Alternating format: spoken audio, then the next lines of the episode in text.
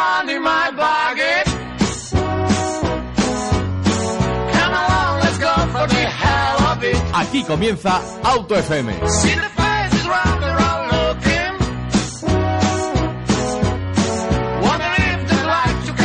Bienvenido, arrancamos el fin de semana hablando de coches en la revista sonora del automóvil, donde podrás escuchar pues las últimos las últimas noticias del mundo del motor. En esta ocasión me gustaría seguir con mi cabreo, porque si la semana pasada ya te lo declaré claramente que no entendía cómo no bajaban el precio de las gasolinas, ahora van y las gasolinas y nos dicen que bajan un 2,8%. Pero señores, ¿están de broma? ¿Se están riendo de nosotros? Eh, ¿Tenemos cara de tontos? Pues así de claro te lo estoy diciendo. Solamente han bajado un 2,8% y encima los titulares de algunos medios dicen que tenemos los precios del año 2012. Sí, puede ser que tengamos los precios similares al año 2012, pero es que nos han estado atacando, por no decir robando a nuestros bolsillos durante, bueno, muchos meses y, y prácticamente dos o tres años. Eh, ¿Que el precio es barato? No, ni mucho menos. Seguimos pensando que está muy inflado, que el precio del barril sigue bajando y que, bueno, las gasolinas se siguen aprovechando de este hecho y que, bueno, aquí nadie se mueve. Nosotros por lo menos te lo comentamos y bueno, lo podemos anunciar aquí claramente y somos tajantes. No nos gusta lo que está pasando y creemos que ya va siendo hora que alguien regularice el precio de las gasolineras, eh, más sabiendo que, que claramente ha sido ha sido pactado y, más de una vez ha salido reflejado. Eh, compactos, todos ganando dinero, menos nosotros, los usuarios, los que al final no llegamos prácticamente ni al final del mes y sufrimos. Pues bueno, pues nada, seguiremos así, ¿eh? Que ha bajado un 2,1%, que tenemos que alegrarnos, sí, sí.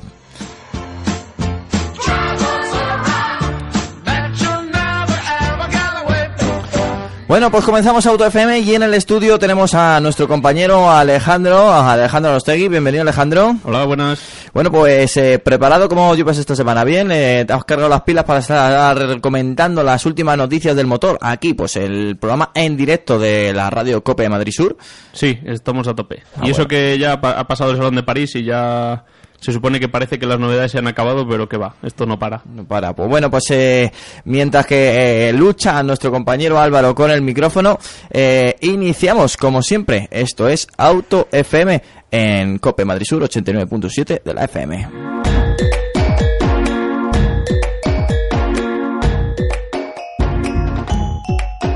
Noticias semanales.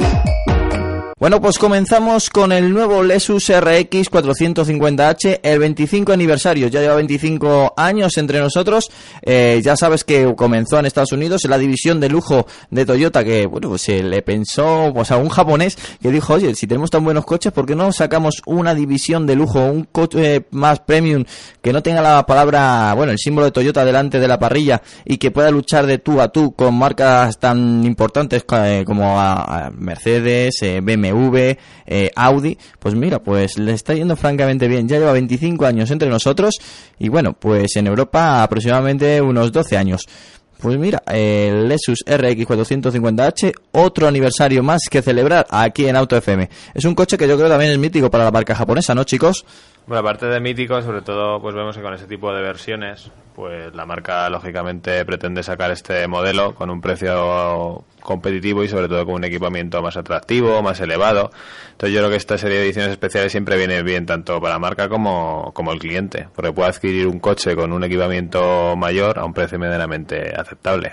Sí, sin duda alguna. Es un, es un modelo también que, que la tecnología híbrida pues eh, también inauguró eh, en un segmento que antes pues eh, ni se pensaba. Un, un SUV de altas prestaciones y de alta capacidad con tecnología híbrida pues también tuvo muy buen recibimiento. Eh, otra de las noticias que también podemos eh, estar alegres, entre comillas, es que han aprobado el plan PIB 7 con otros 175 millones de euros. Es decir, que ya se amplía la séptima vez que se amplía este, este plan, que está funcionando muy bien, que la gente pues, lo está cogiendo perfectamente. Es más, la gente espera a, recibir un coche de, características bueno, eh, antiguas para sustituirlo con un, con un modelo nuevo. Y bueno, pues gracias a eso las ventas se están retomando poco a poco, aunque sea mm, también algo inflado, algo, algo ficticio, pero si así está funcionando y así estamos eh, eh, librando esta lucha eh, contra la crisis, pues hombre, pues es- es buena vía. Hombre, es mucho dinero lo que se está invirtiendo en esto, pero yo creo que a la larga merece la pena. Porque es dinero que le cuesta al Estado, pero también son coches más modernos que bueno, tienen sus impues- impuestos y sus cosas y bueno, al final yo creo que no es pérdida de dinero, entonces todo lo que sea meter dinero en plan pibe, por lo menos para que aguante otros seis meses o así, bienvenido sea. Bienvenido sea, pues vamos a ver a cuánto aguanta. Si dura poco, significa que ha funcionado muy bien y que, bueno, que estoy seguro que, es un plan que se seguirá renovando porque le está gustando mucho. Al, al final el gobierno no, no regala nada porque con el con un, un automóvil se gana mucho dinero a través de, pues, de impuestos, eh, eh, elementos de consumo, repuestos, por supuesto la gasolina, repostajes y demás. Pues eh, 175 millones más para seguir con este plan PIBE 7. Sabes que cada actualización eran 175 millones, ¿no? ¿Mm? Bueno, no todas exactamente. No todas, Por ejemplo, la sí. quinta fueron 175, la sexta también fueron 175. Las últimas han sido 177 175 Yo creo que millones. es porque los datos al final les da para X meses de ventas y aprovechan eso, para que sea exactamente o aproximadamente, yo que sé, otros seis meses de plan PIBE. Pues vamos a ver, no sé, de eso las estimaciones que tienen. Eh, yo creo que viendo también cómo está desarrollándose el, pues el mercado, posiblemente ese- se queden cortos, ¿eh? Y veamos un plan PIB dentro de poco. No este año ya, no por supuesto, ya nos queda pocos meses, pero en el 2015 seguro. Y ahora nos vamos también con bueno una noticia que posiblemente a Alejandro le, le- bueno se va a poner triste, no me cabe la menor duda. El Audi RS4 también perderá el V8 atmosférico. Mm, Es normal. Recordemos, recordemos normal. el motor, es un 4200 V8 atmosférico y que era uno de los motores que simplemente escuchándolos arrancar te enamorabas. Sí, a ver, es un V8 atmosférico que, bueno, ya sabéis, en una versión deportiva, pues, cómo puede sonar. Entonces, bueno, eh, la ventaja es que son motores muy grandes y tienen mucho par, pero claro, eh, ya sabéis los motores modernos V6 biturbo que tienen más par aún, menos consumo, más potencia y bueno, pues al final era un cambio que es- estábamos todos esperando. Porque según según sí dicen las malas lenguas, posiblemente sea un V6. Sí, V6 biturbo, como el primer RS4, el V5. Entonces, bueno, era algo de esperar. Yo ya, yo ya lo sabía porque sí que el RS4 moderno lo han criticado mucho porque era atmosférico. Y siempre echas de menos ese par que tiene un motor turbo. Bueno, si lo ha hecho BMW con el M3 y el M4, era de esperar que Audi lo hiciera. Esos dos están apuntando a este carro downsizing y yo pienso que, que, bueno, lo que dice Alejandro, es un motor más pequeño que gracias al turbo también eso le ayuda y reducirá consumos y demás. Entonces, Bueno, pues estaremos muy atentos a- al renovado Audi. De todas maneras, le queda poco de vida al Audi A4. Eh, sacará su, su gemelo, entre comillas, premium de- del nuevo Passat que hemos visto. No utilizará esa plataforma. Y que, bueno, pues a lo mejor también nos presentan un nuevo lenguaje de diseño que se ha visto ya, bueno, algunas pinceladas.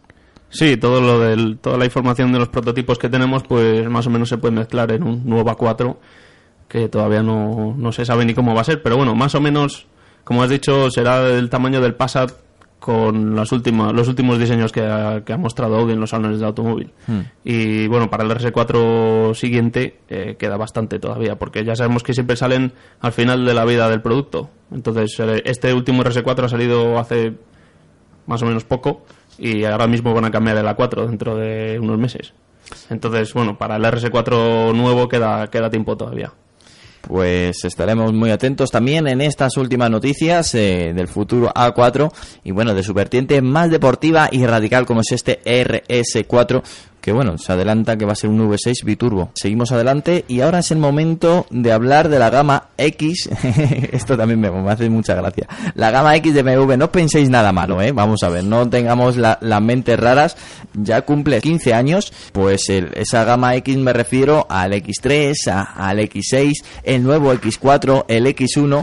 Pues 15 años, ya sabemos que BMW es posiblemente la marca que más ha defendido eh, el uso de la tracción trasera, es decir, cuando hablamos de BMW es tracción trasera, a excepción de esta gama X y que es 4x4 y bueno, y ese serie 2 Active que es delantera y bueno, pues en los años 80 ya comenzaron a, a disponer de coches con tracción 4, pero esta gama X también ha revolucionado dentro de BMW siendo una de las más elegidas por los, bueno, por los clientes.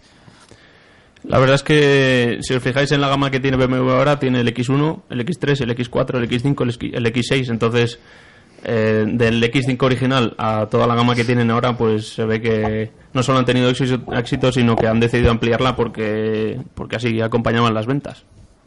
A ver, no hay que olvidar que últimamente las marcas con el segmento sub eh, han aumentado muchísimo las ventas, es un segmento pionero hoy en día y lógicamente BMW también se, se, apunta al carro y, y, lógicamente con modelos bastante atractivos, como ha dicho Alejandro, X1, X3, el X5, X6, el X4. Entonces, pues bueno, yo pienso que BMW va por el buen camino, no solo en estos modelos, sino en todos los que ha presentado a lo largo de este 2014, que ha estado cargado de novedades. Y bueno, yo creo que pues largo, largos años a la gama X de BMW, ¿no? Bueno, ya veremos a ver cómo va. El, con el nuevo X4 lo han vuelto a hacer. Eh, ese concepto que muchos eh, todavía no comprenden, que es un sub de, eh, con estética coupé, pues ahora pues en un frasco más pequeño. ¿Sabéis eh, cuántos, cuántos X5 de primera generación se han vendido? ¿Cuántos? Unos 500.000. Bueno, pues eh, una cifra muy buena. En solo seis años. Ah, ahí es nada para una marca premium, ¿eh? Sí, sí, y mira qué coche es, que no es un coche, no es un utilitario, no es un coche Por eso, por eso. urbano. Que es Bueno, ahí le tenéis a Juan Ávila, que ya está entre nosotros. Vale. Hay que hacerte Una- la presentación. que podría- ¿Podría hacer una, una crítica, entre comillas, a BMW X4, se me permite? Sí, no hay ningún problema. Eh, a ver, yo ya lo he visto varias veces, porque la verdad es que se, se empieza a ver en la calle y eso es buena señal, eso quiere decir que, que se pi- empieza a vender bien. Pero hay una cosa que a mí me gustaba mucho de- del X6, ¿no? El grandote. Sí, eh, sí. ¿Vale? Eh, que era el aspecto musculado y de coupé estaba mucho más definido. En este eh, sigue pareciendo eh, un coupé, pero la estética se acerca más a berlina que a, que a coupé. O sea, es, eh, las líneas es como menos musculoso, menos, eh, menos ancho, por así decirlo. Y igual que en el X6 me parecía que, que rompieron con el, con el molde. Yo, para mí, no creo haber visto todavía un coupé mm, todoterreno tan acertado como ese. Y le falta, no sé, ese pequeño detalle de hacer más anchos los pasos de rueda, quizás, hacerlos un poco más musculados, con más, no sé, unas líneas un poco más agresivas. Y yo creo que aquí han, han pecado un poco de comedimiento. O sea, han- Hombre, se es han que está un basado en el más. X3, tampoco puedes hacer mucho con la base del X3. Sí, pero no sé. mm, Yo creo que el anterior tenía estética más coupé que este. Este tú lo ves en la calle y cuando lo ves te da aspecto más de berlina sobrelevada que de, que de coupé propiamente dicho. Pero Pero- bueno, es Sí, opinión yo- personal, como siempre. Yo pienso también que ese, como nos hemos acostumbrado a ver el X6, que como tú dices, rompió con los moldes, Rompió y siempre que lo ves, mucha gente incluso decía, ¿qué es esto? O sea, que es un X5 y moderno. sigue siendo un- actual porque lo ves. Claro, Y no exactamente. ha pasado, no, no da Entonces la yo pienso de también tiempo por que pues a lo mejor lo han vendido como un mini X6 y claro, no es un mini X6, o sea, se conserva las formas de- del X6, pero como tú dices, no tan musculadas, Eso. no tan robustas. Entonces yo pienso que a lo mejor el problema está que nos hemos acostumbrado O- demasiado al o- X6, otro nos lo han vendido como un mini público, X6 puede ser. y ahora decimos, joder, pues nos falta a lo mejor gordura en, el, en los diseños y demás. Yo pienso que sobre todo por, Me por eso. recuerda un poco, no sé si os acordáis, cuando estuvo aquí el jefe de prensa de Subaru, eh, Trasmonte, Diego Trasmonte, si no me equivoco, Mm. eh, que comentó que habían terminado quitando las rejillas en el capó de los Impreza, el, eh, la parte que aireaba un poco todo, todo el motor, porque la mujer cuando iba a comprar el coche con el marido le causaba rechazo como coche familiar al ver esa protuberancia. No sé si en el caso de BMW a lo mejor también podría tener algo que ver, el que pareciera un coupé, a lo mejor al hombre le encantaba, pero a la mujer que también tenía parte de culpa en si se compraba o no se compraba el coche, le podía echar para atrás y a lo mejor han terminado reduciendo un poco esa parte para que parezca más familiar y más para todos los públicos. Pues no lo sé. Yo es que eso- a tanto no llego. No Claro, no, no, no, De todas formas, si ves alguno Que son detalles que a los chicos a lo mejor nos encantan y dices, guau, qué musgo". Y a lo mejor para llegar a todos y para poder venderlo, tienes que renunciar al final a según qué criterios, ¿no? De todas formas, si ves un, un X4 con el paquete M, la verdad es que gana bastante en todo. Yo he visto tres, creo haber visto. La verdad es que todos han sido en vino burdeos, rojo vino burdeos, rojo metalizado. Y es bonito, pero no tiene ese aspecto tan imponente que tenía el Bueno, X6. por eso ya está rodando en Nürburgring el X4 M40i. Bueno, palabras mayores. Bueno, solo era un comentario que al Vale, se va a vale. alargar si no demasiado. Ningún problema. Eh, seguimos adelante y nos vamos con el nuevo Land Rover Discovery Sport que inicia su producción en, en la fábrica de Hollywood. Pues bueno, pues a partir de 2015, en principio de 2015, eh, lo veremos ya por nuestras calles, se comercializará en España. Lo vimos muy de cerca en el Salón de París. Eh, a nosotros es un modelo que nos ha gustado bastante. Es un modelo que pensamos que romperá también en ventas Land Rover, lo está haciendo francamente bien y está siguiendo pues unos pasos muy interesantes, eh, creando nuevos modelos con una estética pues eh, muy atractiva para toda esa nueva gente que ahora mira a Land Rover y antes solamente lo veía como un coche muy rústico. Eh, ¿os ¿Gusta este nuevo Land Rover eh, Discovery Sport?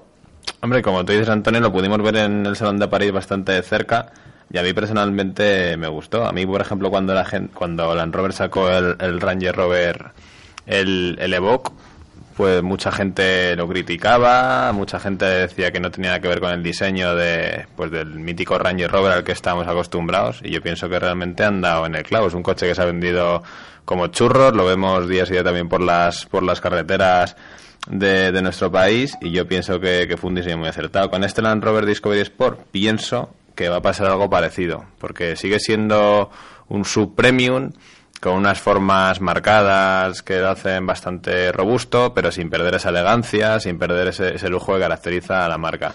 Por tanto, yo pienso que, que sí que puede ser un buen producto para, para el Land Rover. Recordemos que está en España a principios del año del año 2015 y no sé si conocemos ya precios, motorizaciones o aún no están aún no las tenemos disponibles. Supongo que las compartirá con el Evoque.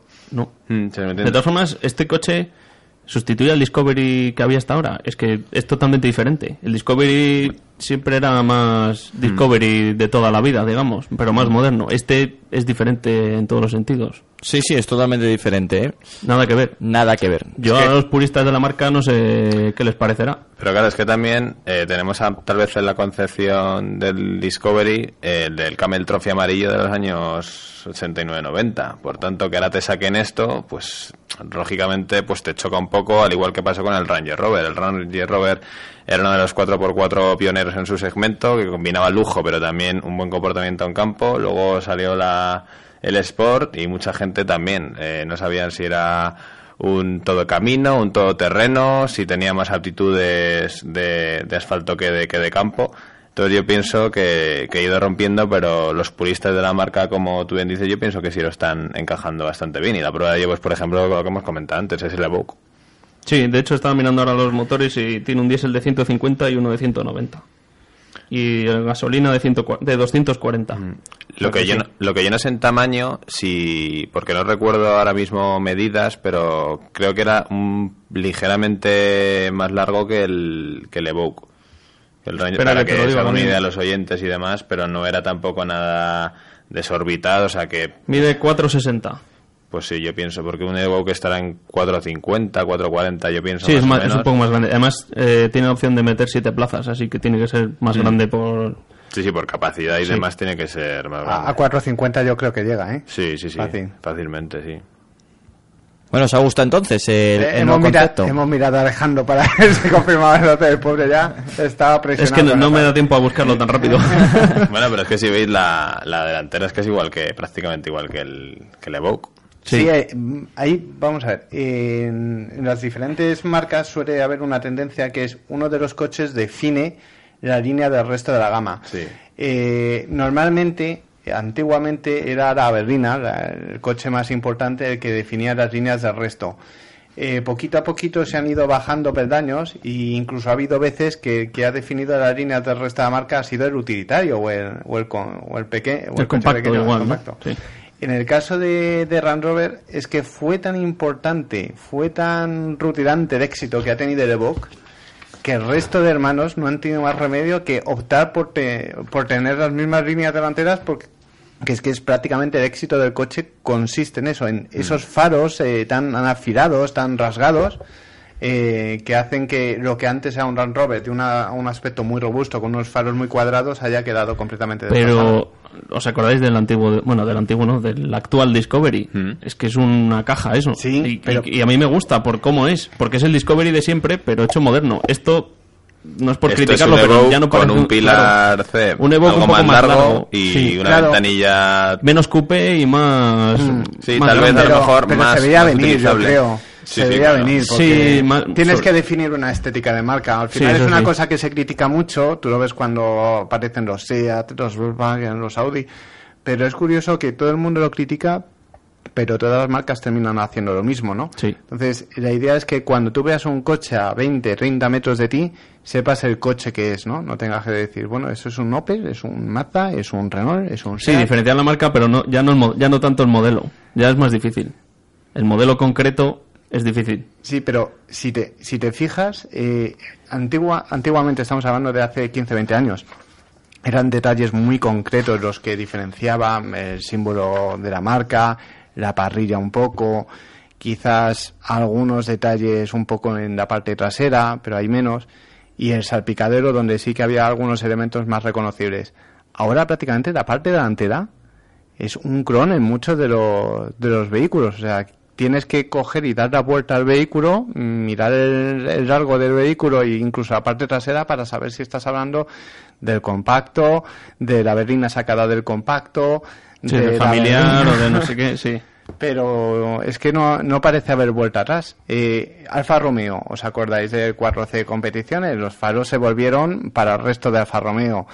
Eh, Passat, eh, todos los vehículos estaban más o menos diferenciados. El Golf tenía su personalidad, el Passat tenía su personalidad, el Scirocco, eh, el, el Touareg, el Tiguan, todos han terminado adaptando su frontal más o menos a un estándar muy reconocible. Audi, siempre ha sido un poco más estándar en los frontales, pero mm, te puedes creer que hasta el Audi TT, que era el que tenía un poco la manga diferente, ancha, sí. y han adaptado los faros delanteros para que se siga pareciendo al resto de la familia. Sea, Sí, sí, es lo normal. Es, no, no hay vuelta atrás en esto. Bueno, pues seguimos adelante y ahora nos vamos con el Mercedes G Clase G, el 35 aniversario. En este muchos cambios eh, de los que estabais nombrando no ha habido, ¿eh? Durante estos 35 años se ha actualizado, se ha introducido más electrónica, el mercado lo pedía, la seguridad también lo pedía, pero bueno, sigue siendo ese Clase G robusto, eh, pues que veíamos, eh, pues los que han cumplido como Juan más de 35 años, eh, Pullita, tan, tan, tan, hachazo que vuela. Pues eh, estamos de aniversario, eh, estamos de cumpleaños. Enhorabuena Mercedes por seguir con este vehículo que por cierto dicen que dentro de poco tendrá una renovación muy grande. ¿eh? Pero se vende. Yo Pero la gran vende, sí, pregunta sí. es, ¿se Está- vende? estará más que amortizado ya el coche ese, ¿no? Digo yo. Porque Pero, pero súper, súper amortizado, porque yo creo que no debe haber cambiado no, prácticamente ni las alfombrillas. O sea, ese coche, yo lo veo. Realmente lo que es eso es que se ha modernizado. O sea, se ha ido adecuando a los tiempos, pero sin salirse a grandes rasgos del diseño estética, pionero. sí. Un coche- justo al revés de lo que hablábamos hace un momento. Sí. Justo. Pero porque se este mantiene coche- original. Este coche yo creo que es lo que pide, o sea, quien le gusta este coche no, no le gusta que se lo cambien.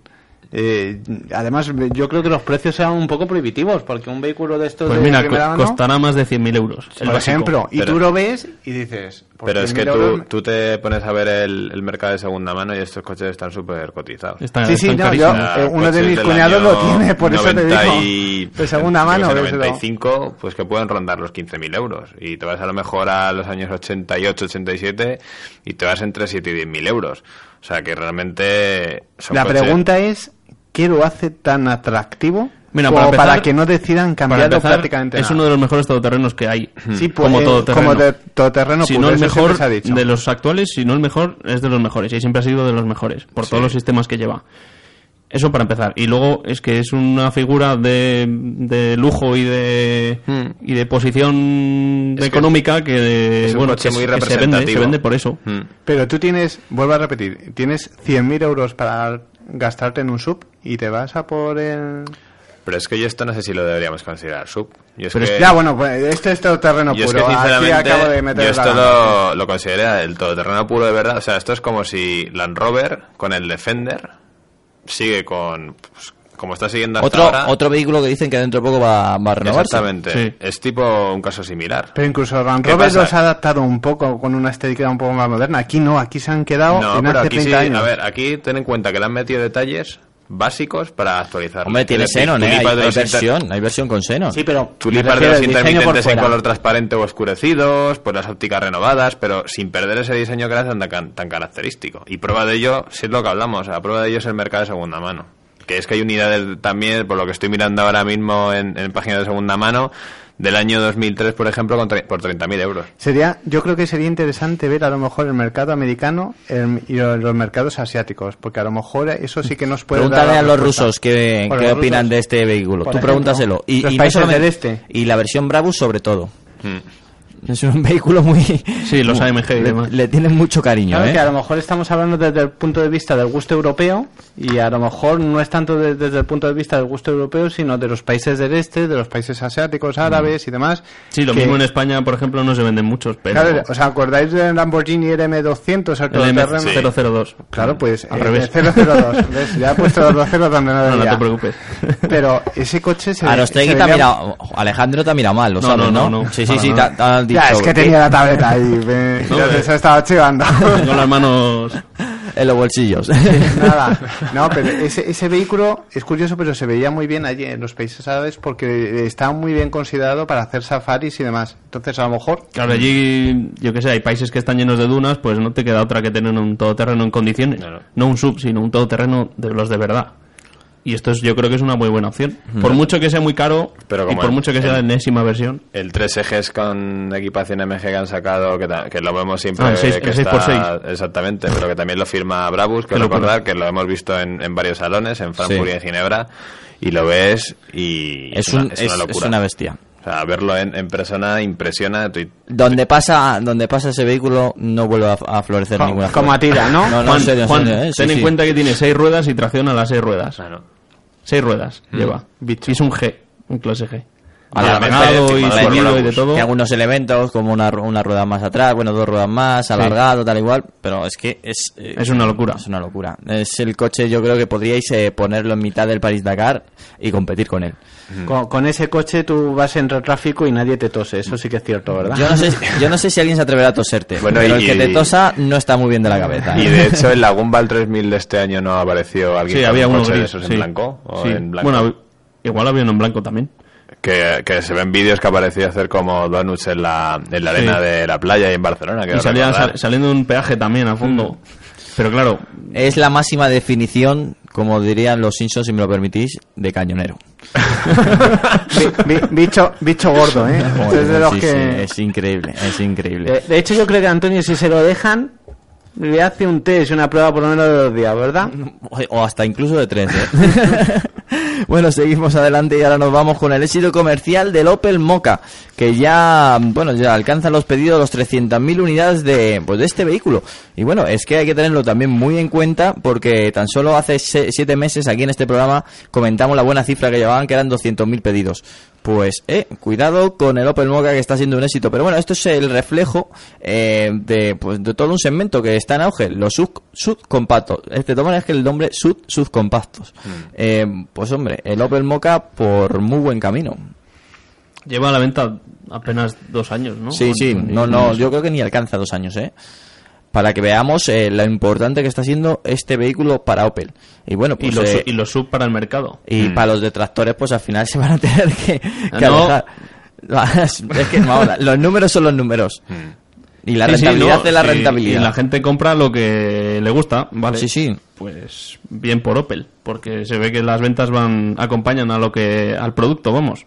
Sabes que podía haber sido no por Opel, sino podía haber sido un fracaso lo de los sub, pero si la- es lo que pide la no- gente. hombre, Opel no fue la primera, pero sí la ha sacado en el momento adecuado, lo, lo que va a unas marcas que ahora van a aprovechar ya en, en vencido, es decir, cuando ya van muy, Mm. muy labrado el trabajo. Hay, hay veces que uno puede destacar por ser el que origina una, una, fa- bueno, una corriente y otras veces puedes llegar más tarde, pero ser el que das en la diana con el producto que sacas. Claro. Y sobre todo lo que pasa con este tipo de sub subcompactor, que hay Es que, sí, es que, que, como hay tantísimas... ¿eh? Ahora mismo todas las marcas tienen un, un sub. Y si no todas- Mayor o pequeño. sí, sí. Entonces, ¿qué pasa? Como son diseños muy similares, motorizaciones también muy similares y que realmente funcionan francamente bien todos, que a lo Que, mejor es uno que te- funcionan bien. Exactamente, que a lo mejor el que más te puede, lo que más te puede incidir en la hora de, de- de decisión de compra es el diseño. ¿Qué sucede? Tú a lo mejor te vas a Opel, no lo tienes hasta X meses, pues a lo mejor te vas a Ford con el Kuga, que tiene un diseño similar, y lo tienes para el mes siguiente, pues la gente se, se va a comprar el Ford. ¿Sabes? Entonces, yo pienso que es un mercado que también esa competencia ayuda para venderse unos y, y otros. ¿Sabéis por qué yo creo que tienen tanto éxito? Porque están basados en sus compactos. Entonces, no tienen que hacer motores nuevos ni plataformas nuevas ni nada. Simplemente cogen la plataforma, yo qué sé, del Corsa o del Astra y le lo suben un poco y le ponen los, los mismos motores y lo venden como otro modelo. Y yo creo que es una buena forma de rentabilizar la plataforma. Sí, sí, claro que sí. No, no, y, y tan es que sí, porque lo están haciendo. Sí, sí, no, Y y, vamos, lo estamos viendo en todas las marcas y no solo en Opel. A todos les está yendo bastante bien. Pues ahí lo tenéis, el Opel Mocha alcanza la cifra que no irrisoria, sino muy importante, 300.000 unidades. Y nos vamos, pues bueno, con una anécdota, más que noticia de motor, pero bueno, es curioso. Eh, Porsche, la primera marca en alquilar la Capilla Sistina. No es nada, de- no, no hemos visto un Porsche dentro de la Capilla Sistina, no, no os tiréis de los pelos, pero la han alquilado, eh, pues, eh, pues este, esta- este espacio de, pues de la ciudad del Vaticano eh, para, bueno, para una exclusiva vuelta por Roma eh, que costaba 5.000 euros su entrada que además eh, estaba rodeado de, pues, de grandes obras de Miguel Ángel. Y bueno pues también para tener estar en pre- presente en un concierto privado. El Papa Francisco no asistió a este evento eh, pero todo el dinero recaudado fue destinado pues eh, para, para misiones con lo cual también es muy positivo y creo que, que es un acto muy muy loable. Mm, Pues bueno, pues eh, Sí, Porsche pero- eh, primero, en, en- aunque sean esto, ahora parece ser que el que sea primero es el, el lo normal más, pues él es la primera no marca automovilística, la primera en todo, eh, en este caso, eh, en alquilar la capilla Sistina. Sí, la primera empresa privada, ¿no? Exacto, Pero 5.000 euros la entrada. 5.000 euros la entrada. Oye, si tienes dinero, vamos a ver, esto es como todo. Yo Sí, no, pero yo no iría tiene, porque te tiene que sobrar mucho Sí, no, bueno. para pagar una entrada de 5.000 euros. para comprarte un Veyron también te tiene que sobrar mucho. También, y lo compran. También. Sí, sí. Te quiero Sí, decir. sí. El precio es tan de relativo. De todas maneras, depende ya, de cuánto tenga. En Estados Unidos, con los que, que estamos más normalizados, a lo mejor en Europa no, con los eh, típicos eh, galardones o, o fiestas de recaudación, eh, estas cifras rondan. Eh, Incluso la dobra, no te la dobla, la tripla. Aquí es curioso porque en la ciudad del Vaticano, eh, Porsche por medio, pues hombre, te, te llama la atención ni porque ha sido un titular, pero eh, en, el, en el mundo ese donde no hemos pisado nosotros, que está ahí arriba, donde el dinero no se lleva contado en el bolsillo, eh, esto es algo normal. Hombre, por lo menos es para una buena causa. Sí, sí. ¿Sabes? Que podía decir Porsche, pues nos, nos quedamos todo y fuera. Pero me, no. encanta la frase que has dicho, la de donde no se cuenta el dinero en el bolsillo, ¿no? Sí, me ha encantado. Esa hay que apuntarla, esa es mítica, ¿eh? Es que es que es así, no mm, esta, este tipo de gente o, ese- o estos privilegiados, eh, 5.000 euros por una entrada, estar en un sitio reservado, con nunca mejor dicho, tan reservado Un como par de la cañas. Capilla Sistina y, y estar viendo un concierto, eh, yo creo que es, es, eh, es una opción muy muy a tener en cuenta un fin de semana. Yo ¿Dónde vas a ir? A la Capilla Sistina, que tengo un concierto. Eso es. Pero es que, eh, fíjate, el tit- el- los tres, las tres partes importantes del titular. Vaticano, Porsche, concierto. Sí. A ver cómo se Lo que tenemos Eso es- claro- Es, que eso ya impresiona. Lo que tenemos claro que Nicolás no ha entrado ni, ni se ha colado en esta fiesta, ¿eh? No hay foto, no hay foto de papá Tenía, con tenía Nicolás. que, tenía que salir en Auto FM también. Oye, tú sabes que no eres nadie Estamos, si no estás eh, con Nicolás, ¿eh? Estamos en la actualidad también, ¿eh? No solamente de coche, estamos en la actualidad en general, especializados en el coche, pero esa actualidad eh, vigente no la podemos saltar. Me encantan los memes que están saliendo además. Bueno, bueno que terminamos eh, las noticias con el Citroën C3 ahora con nuevos motores eh, Puratech, motores eh, desde 82 y 110 caballos, motores eh, pues en gasolina, eh, pues que cumplen perfectamente el Euro 6 y bueno, son motores que hemos tenido la oportunidad de probar, eh, no en el caso del C3, pero sí en el caso del 208 y que mueven pues relativamente fácil y con soltura este tipo de vehículos. Pues bueno, pues eh, era algo lógico que entrase también en el C3, en el hermano de, bueno, un, un hermano o primo del Peugeot 208. Espera, eh, estos motores en el antiguo C3 eran cuatro cilindros, ¿no? Daban las mismas potencias, pero Sí, eran sí, bueno, no, la más, no exactamente las mismas potencias, pero sí eran, eran, bueno, eran algo así como Sí. 85 y 115 Sí, o algo sí. así, pero eran motores más grandes y más ahora son contaminantes y más- tricilíndricos Ah, y, y, bueno, pues son motores que, que en el caso de 110 caballos funcionan muy bien, ¿eh? Sí, son motores para ciudad. Sí, sí, A sobre ver, todo para la ciudad. Se puede viajar perfectamente, pero vamos, que son motores para gastar poco en ciudad y... Trayecto interur- interurbano. Sí, para el, día a para el día a día, simplemente. Bueno, pues nos vamos con el buzón del oyente. 89.7 FM, Cope Madrid Sur.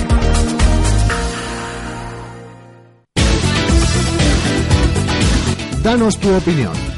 autofm arroba copemadridsur.es Hola, muy buenas tardes, soy María y estoy mirando yo y mi marido el nuevo Citroën C4 Cactus EHDI de 110 caballos de potencia. ¿Qué opináis de este coche tan raro? Eh, muchas gracias, autoefemeros, lo hacéis muy bien y no me pierdo ningún programa vuestro. Pues ahí estaba María y ahí estaba su pregunta y por supuesto nosotros que entre comillas somos expertos o por lo menos lo- nos gusta el mundo del motor, ¿vale? Lo intentamos. lo intentamos. A- algunos con más éxito que otro.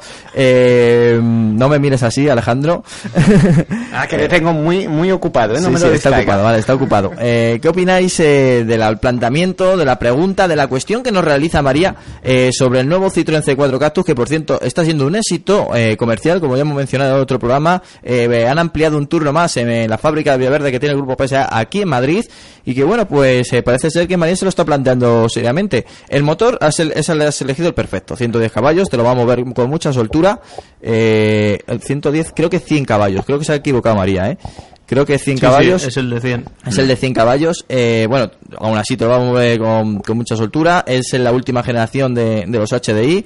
Eh, con su consumo es muy bajo. eh, es totalmente fiable. Está más que, más que probado. Y que bueno, eh, la única duda, y ya es algo muy subjetivo, si te gusta. Si la has, si la has mirado, por, por supuesto que, que algo te, te habrá llamado la atención. Es muy Citroën. eh, hacía mucho tiempo desde el Citroën C6 eh, que no veíamos un coche tan, tan Citroën. El C6 por sus líneas, porque Citroën eh, tiene la, la diversidad de, de entre coches de lujo y coches así peculiares como Tan, este tan 4 Citroën, me ha C4. encantado. Sí, sí. eh, pues si te ha gustado, adelante. Me gusta. Es un modelo que me llama mucha atención, que me ha, me ha gustado desde eh, su propia concepción. Y que bueno, pues ya sabéis que es un coche también peculiar porque no tiene pues elevalunas traseros, aunque os O sea, parezca... de tipo compás como los milis antiguos. Sí, no, es que claro, porque el- por la forma de su puerta trasera no permite que el cristal baje. Entonces, pues, en- el diseño al final, pues, tiene sus limitaciones. Eh, tienen los Airbus, de que a tanta gente le, le llama la atención y que hace Muy la prueba y que prueba la, la prueba del carrito de, de compra, que lo he visto en un, en un supermercado francés, de cuyo nombre no me quiero acordar. y que bueno, pues eh, que luego por su liviano peso el consumo es muy bajo y que funciona muy bien. Y el interior es muy, muy amplio. Es un coche idóneo para una familia media española y que no quiere tampoco gastarse mucho dinero.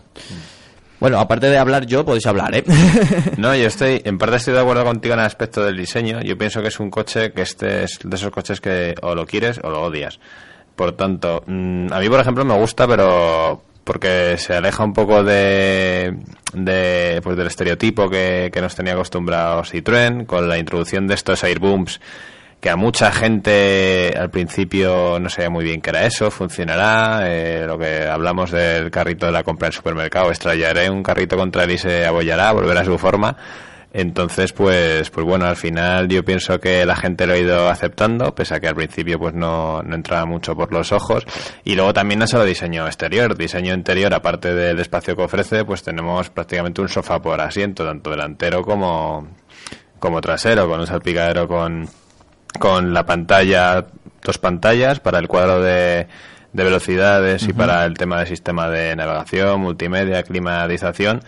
Por tanto, yo pienso que, que es un buen producto a nivel sí, con- de, a nivel de combinación de diseño y mecánica, porque las motorizaciones que emplea las Blue HDI de, de última generación funcionan francamente bien. Mm, Entre, la verdad es que no hemos tenido oportunidad de probar, pero entre, creo que la otra opción que hay disponible es 92 caballos. 92, sí. Entonces yo pienso que si el precio no se va mucho, que no creo que se eleve mucho, que se vaya por el 100, Pues el de 100 arranca en unos 17.000 de configurador. Luego, Claro, ya sabemos que sí. Citroën es muy de no te Sí. fijes en los precios oficiales Sí, porque de cara a al- pibes y ayudas No, y demás. Y tienes que ir al concesionario. Sí, sí. claro. Es una marca que tienes que ir al concesionario. De No- todas formas, eh, a mí es un coche que en las fotos iniciales no me gustó nada.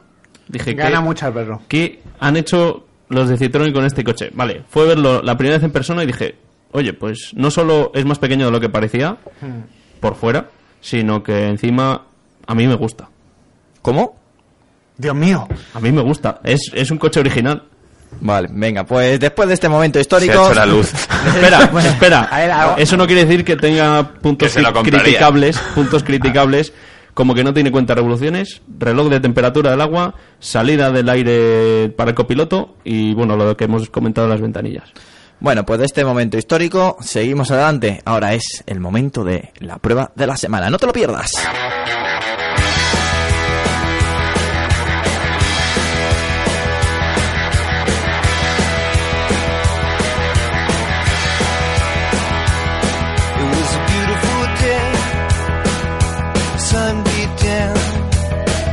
Bueno, la prueba de la semana, de, pues hemos tenido la oportunidad de probar y de conducir el nuevo BMW 320 en una denominación muy especial en esta nueva caja. Se llama FC Dynamit, eh, pues eh, eh, un motor eh, original de 184 caballos. En la gente BMW han creado un motor muy eficiente de 163 caballos.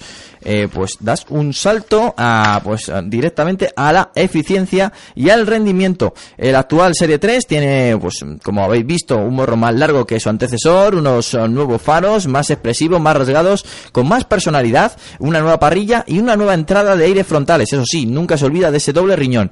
Eh, esta prueba la hemos realizado también junto a Álvaro. Álvaro, ¿qué opinas de este nuevo modelo, eh, entre comillas, eh, pues eficiente? Porque, aparte de, lo digo entre comillas porque sí lo es eficiente, pero no pierde ese toque eh, deportivo que nos tiene acostumbrado BMW a pesar de que se ha rebajado la dureza de suspensión y es mucho más cómodo que también a lo mejor eh, este tipo de coches eh, lo pide Sí, a, a ver, la verdad que mm, o sea, no se llama Efficient Dynamic por algo, por, por nada.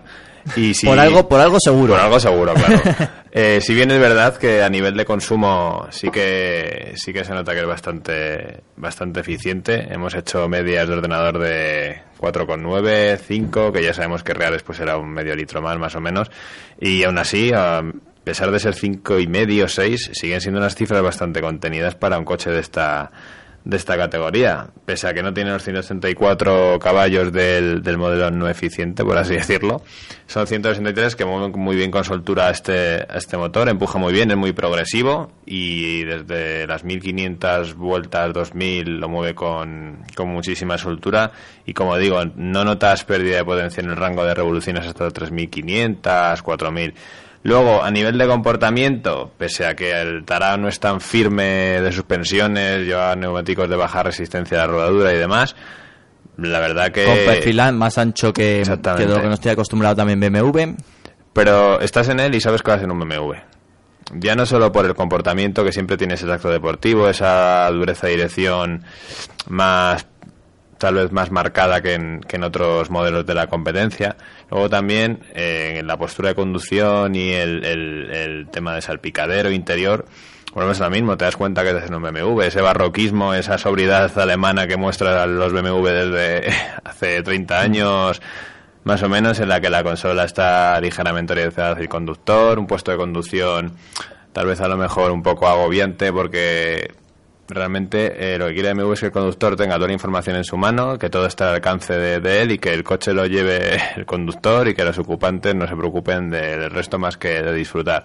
También tenemos el sistema eDrive que se mueve con una ruleta posicionada en el tema de la consola central entre los porque, asientos. porque encontramos una pantalla que bueno que Sí, integrada bueno, perfectamente es en el el sistema- salpicadero Exactamente, el sistema pues, de interacción de BMW con multimedia, navegación, te da parámetros del coche, ahí también aparecen los modos de conducción seleccionados que pueden ser eh, Comfort, el Sport y el, y el EcoPro. Y el EcoPro realmente la verdad es que se nota bastante.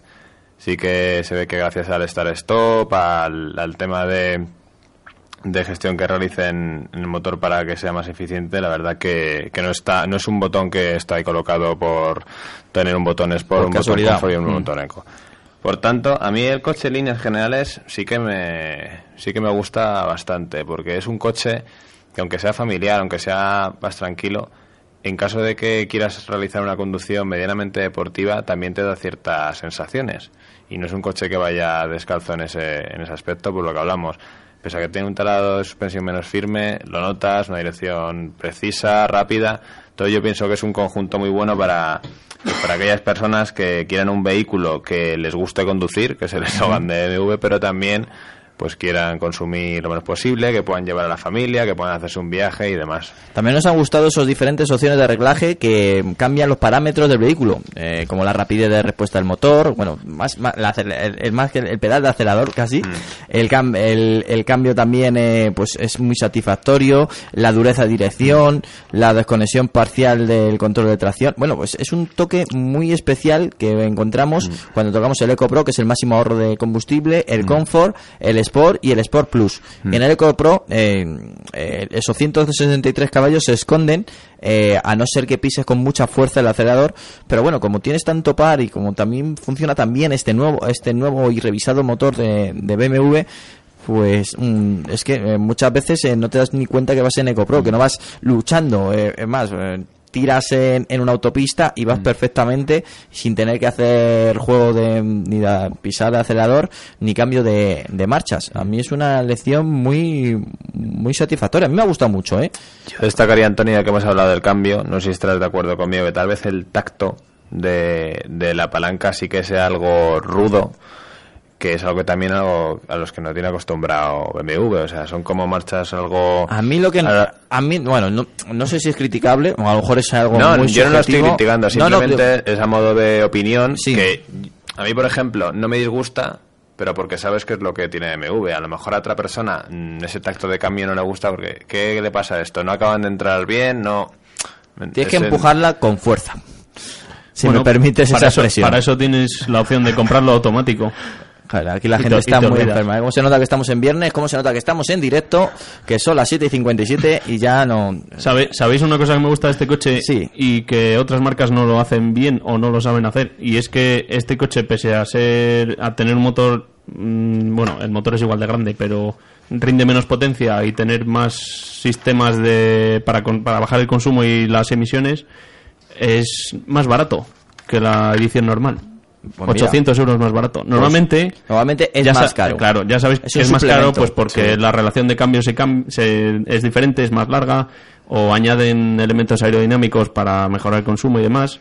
Entonces, bueno, eh, en este caso es más barato. Conclusión. 800 euros más 800 euros más barato. Conclusión, es un coche cómodo, con un tacto general buenísimo, buena estabilidad y, y es muy agradable su conducción. Eso sí, su motor, sin ser rompedor, responde desde muy abajo con contundencia y de un modo muy uniforme hasta alcanzar eh, la potencia máxima en modo EcoPro, que es la- el modo mo- que máximo ahorro. Con lo cual, un coche que te recomendamos desde aquí, desde Auto FM.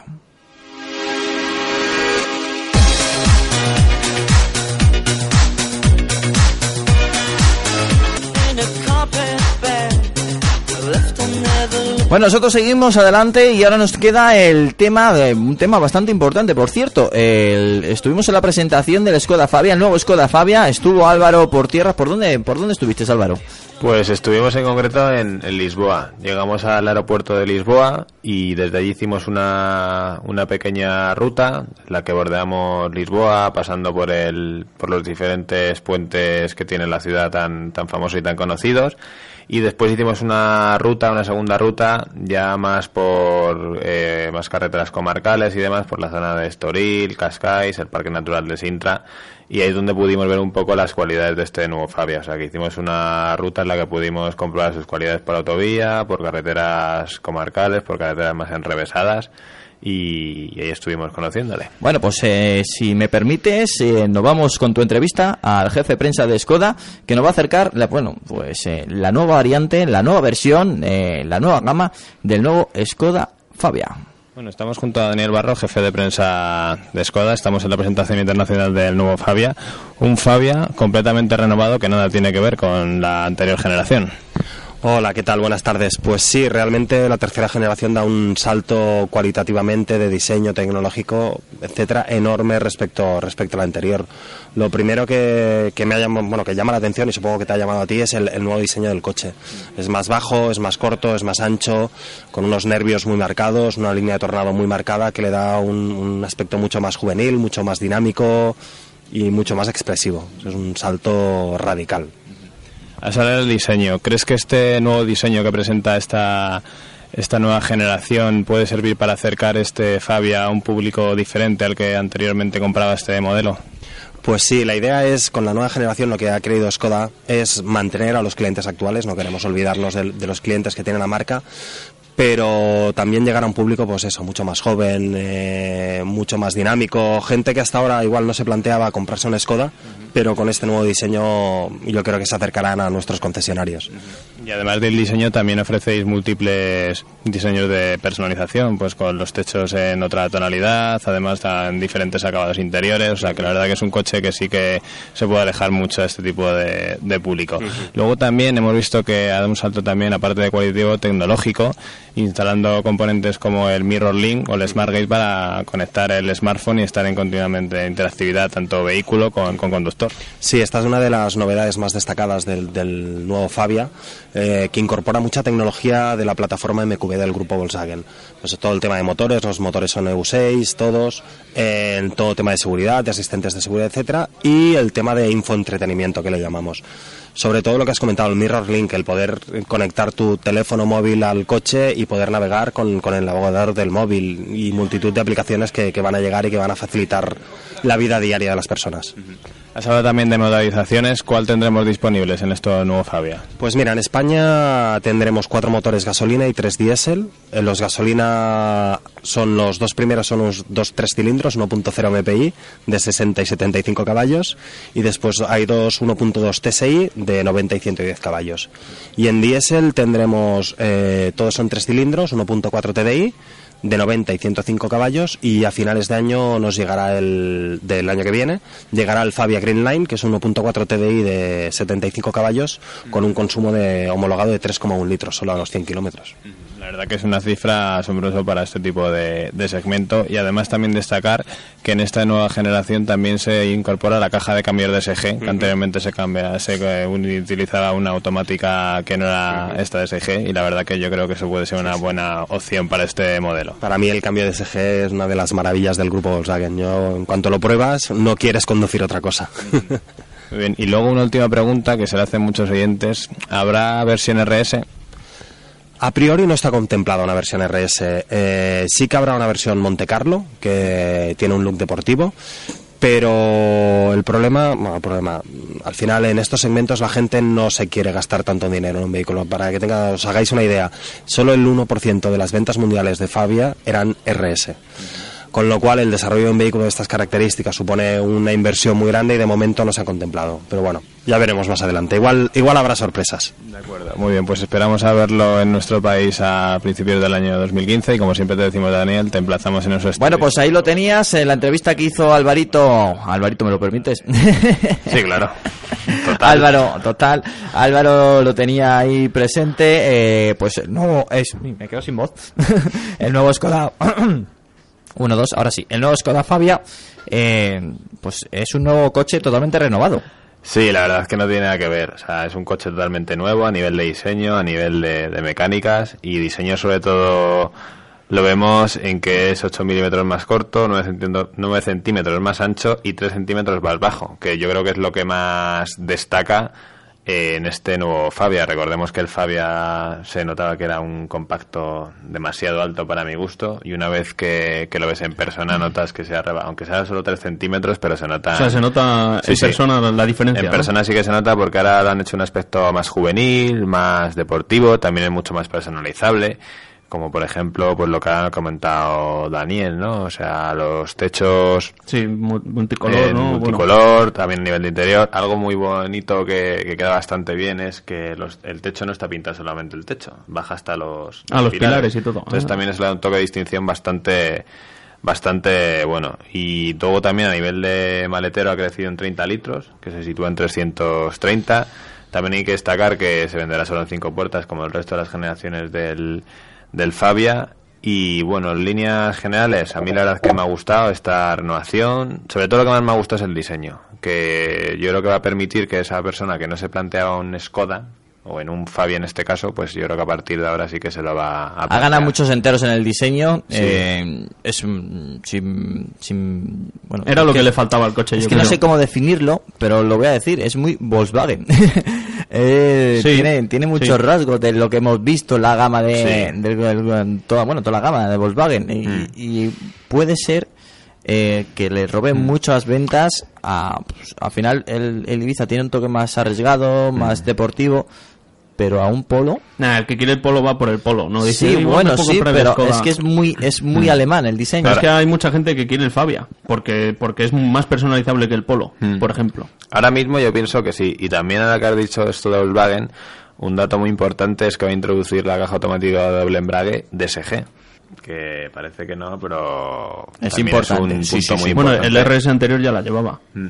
Sí, pero bueno, que esto, por ejemplo, lo puedes adquirir en la versión gasolina en el TSI. Por Ah, tanto, vale. que de hecho yo es una Hola, de las... Álvaro es que se pelea con el micrófono, no pasa nada, no os asustéis. Son cosas del directo. Sí. El caso es que yo cogí esta versión con la versión gasolina, la 1002 TSI, y Y bien, ¿no? funciona francamente bien. O sea, unos cambios rápidos, no es brusco, o sea que como funciona el DSG, pues en un coche pues utilitario. Entonces yo pienso que mucha gente va a tirar por por este por esa transmisión. La cosa es que luego eh, este cambio en otros coches más grandes igual es un extra de 2.000 euros. Y en un coche de estos, meterle 2.000 euros de extra Mm. mm, sería mucho. Pero de todas formas, no creo que cueste el extra más de No, 500, 800 Tampoco euros, sabemos así. precios oficiales, sí que para hacernos una estimación, la versión de acceso, por así decirlo, que sería a lo mejor el 1000 EPI, MPI gasolina de 60 caballos, partiría en torno entre 9.300 9.600 euros más o menos. Ah, mientras no llega a 10.000 está, está muy bien. Luego también otra cosa muy importante, que han reducido considerablemente el peso de este, de este nuevo Fabia. Que parece que no, pero claro, luego Es se importante, nota ¿eh? de consumos, comportamiento y, y demás. Entonces, pues, pues yo pienso que es un Fabia nuevo totalmente y, y que van a dar en el clavo y que Y posiblemente que van por buen camino. Quite a muchos clientes, aunque la gente que se compra un Polo o un Volkswagen quiera comprarse el Polo. Hombre, Sí. yo me, me, me fija en el polo eh, porque su, es su Sí, hermano, es su- es ¿no? su hermano, sí. que robará a, todo, a, robará a toda la gama de, Sí, de todos pero, los que, competidores. los pero que competidores, yo me pienso refiero. que también no dejan de ser el mismo grupo. Sí, sí, claro. Sí, cualquier venta es buena. Se está acercando mucho a la filosofía que tiene Volkswagen y eso puede ser peligroso. Ya digo que el Ibiza por lo menos se diferencia, pero este Skoda... mm, mm, mm, mm. Si hubiera no, ah, unos cambios más y un logotipo de VW delante, nadie se hubiera Sí, tirado de nadie- los pelos. sí, ¿eh? sí. Pero Ya, seguro así que no. de claro. Bueno, pues seguimos. Es el momento de Autoblog y vamos a contactar con Guillermo Alfonsín.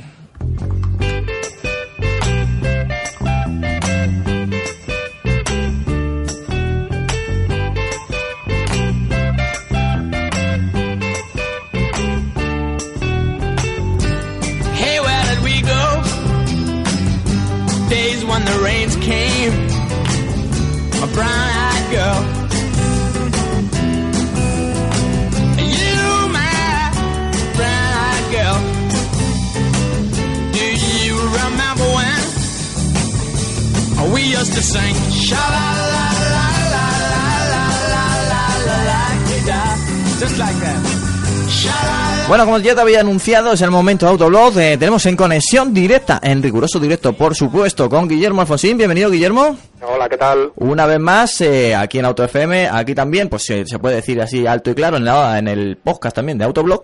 Y bueno, vamos a hablar de la selección de los mejores GTI. Antes de entrar en esto, eh, tenemos que decir que ha, o sea, ha creado revuelo, ¿eh? El problema es definir qué es un GTI, ¿no? La verdad Sí, es que la gente se me sí. echa un poco al cuello por eso. bueno, eso es porque la gente es muy cariñosa. Sí, todos me quieren, ya lo sabemos. a ver, eh, vamos a hacer un poco de historia, si os parece. Sí, Lo- no, eh, es más, te, te pido que vamos a, a- Tenemos tiempo, vamos a comentarlo tranquilamente, con, con sosegad. Y aparte, eh, un detalle de que, que no me quiero... Quiero que me defiendas por qué habéis incluido el Subaru. Porque... Vam- Vamos a empezar por Vale. el principio de los tiempos. ¿Qué es un GTI? Es que es muy difícil. Realmente cuando Volkswagen sacó su primer Golf GTI, que fue el que instauró este término, pues su idea era coger lo que eran los Grand Touring, los, los coches de GT, y hacerlos escalados a un coche que la gente pudiera comprar. Realmente el Golf no tenía nada de GT, porque un GT era, para que os hagáis una idea, lo que es hoy por hoy un Ferrari F12 berlineta Hmm. o algo de ese pelo, ¿no? Un coche de 200.000 euros o de 300.000 euros. Entonces, el, el juego de palabras de Volkswagen en aquel momento era mezclar el concepto de, de un coche rápido, cómodo para viajar, que sirviera para todo, pero también para divertirse cuando vienen las curvas, y mezclaron un- en una carrocería compacta y a precio asequible. Entonces, ¿cómo han evolucionado estas cosas? Pues lo que aquel Volkswagen representaba era un coche compacto al, al alcance de cualquier bolsillo, ha ido evolucionando con el paso de los años. ¿Y qué ocurre? Pues que han crecido tanto los compactos que ahora mismo son más GTIs o son más fieles a ese Golf GTI original, los coches utilitarios, los Clios, los, Sí, es verdad. los 8, que, que un Golf. Es más, eh, eh, por, mm, por tamaño, un 208 un- o un Clio prácticamente sería un Golf primera generación. Sí, sí, es, es exactamente eso, son cuatro metros clavados. Entonces, Mm. claro, mm, el concepto GTI se ha, se ha, ha crecido, ¿no? Digamos, ahora mismo podemos entender, pues el concepto original es más propio de los coches del segmento B y los coches que antes eran de segmento C, pues han crecido hasta los cuatro metros y medio. Entonces, claro, cuando miras este posicionamiento de mercado y dices, vale, todos los coches de segmento C son dignos de ser GTIs. Mm. Pues todos los coches de segmento C que sean deportivos son GTIs. Si, si seguimos esta línea de pensamiento es cuando, cuando podemos considerar que un Serie 2 de BMW o un, o un Subaru STI pueden ser GTIs, ¿no? Sí. O pseudo GTIs. Lo que pasa es que, claro, estamos hablando de que aquel coche en su día costaba el equivalente a lo que serían hoy unos 20.000 euros y estamos ya hablando de super GTIs que se van a casi 60.000 euros. Que es ya dinero, ¿eh? Pues sí, y al final eso es lo que ha ocurrido, que hemos empezado a hacer una lista y nos hemos tenido que dividir en dos. Hemos hecho por un lado el segmento C, el segmento de los coches más grandes, lo que sería el equivalente al Golf, y nos ha ganado el, el corazón el BMW M235i. Y este coche es un coche de 52.600 euros.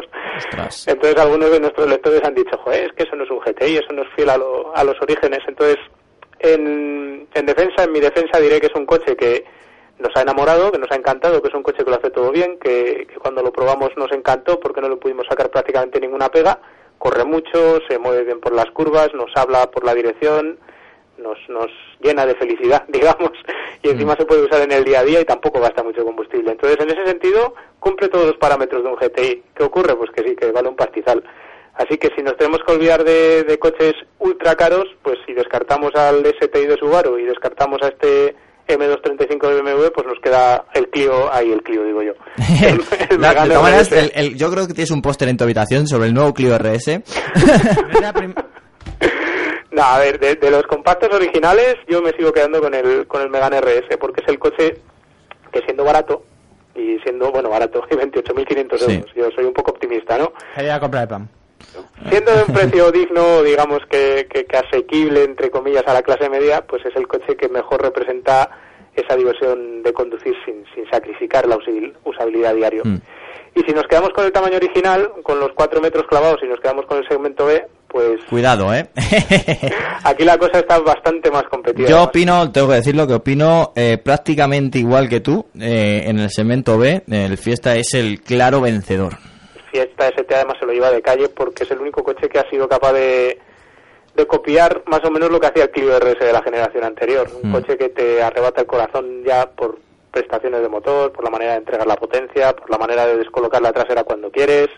Un coche que es, que es muy adictivo cuando te metes en el curva a curva y que después además ni es muy barato porque vale 21.000 y pico de euros, que no es, no es algo que se vaya de, de- de- de madre, digamos y luego además tampoco gasta mucho combustible, tiene un buen maletero, puedes meter a gente detrás sin que sin que te odien de por vida, aunque les hagas hacer un viaje largo. Vamos, que es un coche que es muy completo y curiosamente el, el Clio RS, que era el que ganaba estas esta- estos listados y estas comparativas hasta el año pasado, pues se nos ha ido al quinto puesto y muchos que salen entre los cinco primeros. Pero, Guillermo, yo, bueno, para mí un GTI siempre ha sido un compacto. No sé por qué lo de meter un coupé y una berlina deportiva. ¿Sabes? Pues Eso es un poco... no, el, yo, problema, yo, el problema está en la definición del segmento C. Es lo que, lo que os digo, porque al final, si todos los coches de segmento C son compactos, entonces todos los coches de segmento C que sean deportivos son GTIs. Si lo quieres ver como un coche que tenga que tener el culo cortado, dos volúmenes y no puede tener tres, pues sí, acepto, compro barco y, y lo que Sí. me digáis. acepto No, si no, no es y- una crítica, simplemente la- para mí la definición son los compactos deportivos, las versiones deportivas de los compactos, ya sean más grandes o más pequeños, pero El, el problema es que es eso, el Serie 2 es un compacto para BMW. sí, y sí, si sería más el Serie 1 en todo caso, pero, Claro, pero pero es el mismo coche, ya lo sé. es, es muy peliagudo este asunto. Y cuantos más subsegmentos y subnichos Sí. sacan los fabricantes, más complicado y más, Sí, eso más sí. borroso está todo. Porque antes teníamos cuatro tipos de coches y punto. Teníamos el pequeñito, el compacto, el mediano y el grande. Y ya está. De todas formas, yo, yo creo que un GTI tiene que ser un coche más o menos asequible. Quiero decir, un coche que, el que yo- igual no el carnet recién sacado, pero que para una persona joven que, que tenga más o menos poco dinero y que quiera divertirse, pues un coche que tampoco corra muchísimo, pero que sea divertido de llevar. Entonces tampoco puedes irte a 60.000 euros o 50 y muchos mil. Yo creo que es más tirando hacia el Fiesta que hacia el Serie 2, Ahí, creo yo. ahí os podría plantear una pregunta, si me, me- si me permitís, y es, eh, ¿creéis que está el sector, de- bueno, la parte de, de los GTIs, los compactos GTIs, está en declive vista la situación económica y que sobre todo la gente joven, que era el público mayoritario de estas versiones, pues eh, esa es la que más ha atrapado la crisis y a la que más ha perjudicado? De hecho, lo tenéis muy fácil de, de asumir. Yo me acuerdo que cuando estuve reunido con un, con un directivo de Fiat preguntándole por qué no hacían un Bravo, un Bravo de Avar o algo así, y me explicó claramente algo que también me explicó la, la gente de Ford con el Focus RS, y es que el cliente objetivo del segmento C deportivo era antes un chavalín de 25 años o de 20 que se podía comprar el coche y ahora mismo no miran hacia esa persona. Ahora mismo miran hacia una persona de 35 años con un niño pequeño que usa el coche de manera muy variada, que, que, que lo mismo se va de vacaciones que lo usa para ir a trabajar, para llevar al niño al cole. Entonces hemos visto un cambio radical en ese sentido. Antes el producto era mucho más macarra, el coche de segmento C tenía que ser un coche cantón, de color vivo, con llantas y alerones, Sí. y ahora hemos girado hacia un producto mucho más refinado, hacia un cliente, pues eso, de 35, 40 años ya Me encanta que lo comentes, Guille, porque hace mucho tiempo yo decía también esto mismo con el León y otros y otros compactos, y es que estaban girando hacia el público de 35-40 años porque la gente que tenía era la gente que tenía trabajo, que tenía dinero, que tenía disponibilidad. Bueno, no por tener 35 años tienes trabajo, ¿eh? Ya, bueno, no. Vamos a ver. Y que si no, no me matan a correos. No, pero, no, es, pero- pero es más probable. pero es más probable, Has tenido sí. más años. Y entonces es un poco lo que ya ha pasado este segmento. Una de las cosas, yo me acuerdo cuando se ha preguntado en varias ocasiones si Mazda iba a sacar el 3 MPS y demás, era que lo dejaban un poco a posteriori porque no e- eh, tal como estaba la situación no era un modelo de unas ventas muy muy grandes o de un gran volumen. Y yo creo que más o menos les ha pasado a todas que han reenfocado el compacto que normalmente estaba de 25 a 35 años 25 a 30 más bien y han reenfocado a un público un poquito mayor que ya está casado, que ya tiene hijos y que busca otras particularidades. El problema es que esto todo se lo han buscado los fabricantes ellos solos, porque han hecho crecer a los coches, les han metido un montón de tecnología y de, y de caballos y de todo, y hemos pasado de un coche de ciento y pico caballos a un coche de trescientos y pico, de un coche de cuatro metros a un coche de cuatro metros y medio, y de un coche que la gente se podía comprar por 12.000 euros la versión básica, pues a un coche que si quieres algo dignamente equipado y con un motor digno, pues te vas a veinti- veintitantos mil euros. Entonces, estos coches están ocupando lo que antes era el segmento D. Si os fijáis, eran lo que valían las berlinas a principios de siglo. Y en 14 años hemos visto pues los coches del segmento C ocupando el, el segmento D y los Sí. coches que estaban en segmento B pues ahora ya metidos en los 4 metros y que son ya coches que sirven para todo. Porque el Clio, si lo pensáis, hace dos generaciones era un coche para callejear, divertirse en las curvas y poco más. Y ahora mismo el Clio RS es un coche que ya vale para todo. Puedes- Yo, yo a veces lo confundo con la Scenic. Joder, Qué- qué- frontal, qué- ¿no? qué radical somos a veces. ¿eh? Perdón, perdón, No, se, me ha verdad, esca- o se me ha sea, escapado. Es, es un coche que sirve para todo, es un coche que lo puedes tener único coche en casa, cosa que antes, pues hace dos generaciones, hace 16 años, era impensable que un coche de segmento F lo tuvieras para todo, para irte de que- vacaciones, para ir a hacer la compra y demás. Los maleteros han crecido mucho, de 200 y pocos litros ya te los puedes encontrar con 300 o cercanos, y eso hace que te preguntes eh, si necesitas el paso siguiente. Y eso que ha, que ha hecho, pues ha, ha hecho que ahora mismo el segmento D no exista. Si os fijáis, el segmento de generalista está muriendo y Mm. solo quedan los, los coches premium, los clientes ya no pasan del segmento C y el segmento A, que antes no era nada, que era testimonial, pues también como ha crecido tanto, ahora es el nuevo utilitario y ahora vende un montón de coches. Así que los fabricantes nos han metido hacia arriba, hacia arriba para sacarnos más dinero y se han encontrado con que se han quedado como estaban, más o menos. Sí, es curioso porque además eh, la- en los compactos, que la versión berrina, o sea, el poner escuro atrás, era algo casi destinado a países sudamericanos o países del este o incluso China, que tiene versiones bastante curiosas.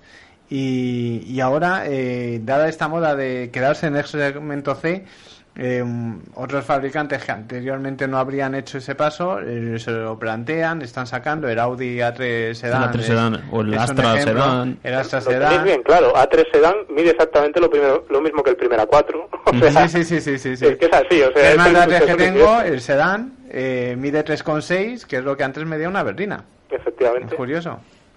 Al final, oye, se lo han buscado ellos. Mm. Sí, sí, no, que- sí, sí. los que se manejan Bueno, vamos a, hacer un, vamos a hacer un repaso a la clasificación, que a lo mejor algunos oyentes todavía no lo han visto en la página de Autoblog. Pues venga, me pongo con el segmento C primero, si Vale, parece. perfecto. Si me, si me dejáis. Sí, sí, te permitimos, Que, elija estos.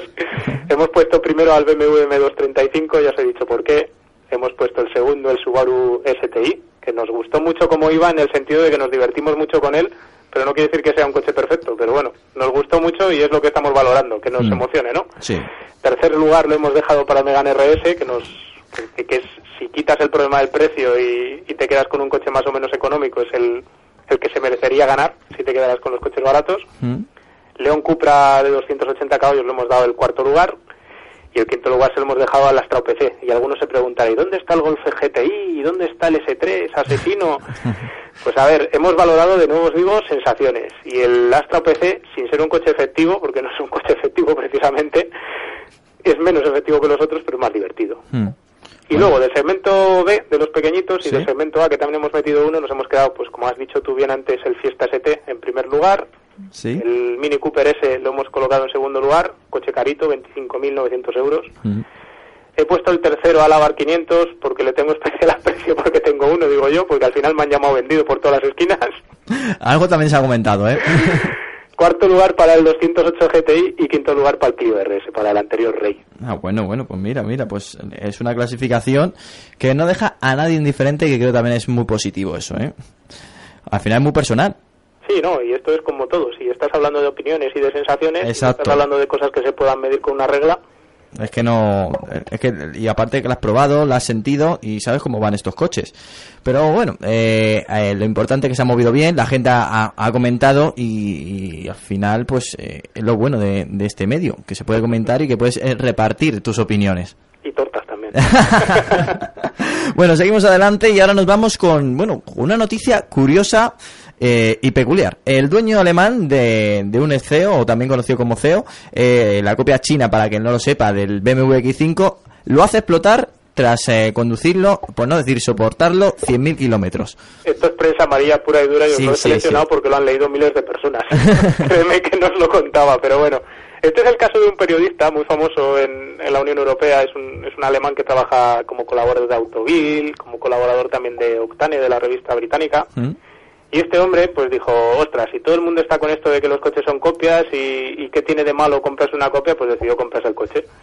Le metió 100.000 kilómetros para hacer una prueba de larga duración y el coche literalmente se caía a cachos. Y cuando digo se caía a cachos es que se le caían piezas a cachos. Ostras. Es un decir, ¿sabes? El interior, el interior medianamente aguantó. También. Sí, es lo único que más o Sí. menos se, se mantuvo, porque como eran plásticos duros, pues al final no, no tienen el mismo envejecimiento que si intentas hacer un plástico blandito y... Pero por y tal. fuera, pero por fuera, eh, el óxido, eh, no. El tratamiento de, de zinc no, no llegó muy No, lejos, no. en China. Compra recomendada Auto FM, ¿no? Sí, sí, total. Lo que pasa es que será barato no lo siguiente, ¿no? Para ser Pues hombre, el valía mucho menos, valía Claro. mucho menos. Lo que Pero pasa no, es que no el- compensa. El hombre como se, se- yo creo que se quemó porque la gente no le, no le prestaba atención, porque al final este, este periodista decidió hacer esta historieta para, para hacer un poco propaganda de, Sí. de que esto era una mala idea, nadie le hacía caso y dijo, oye, ¿sabes qué?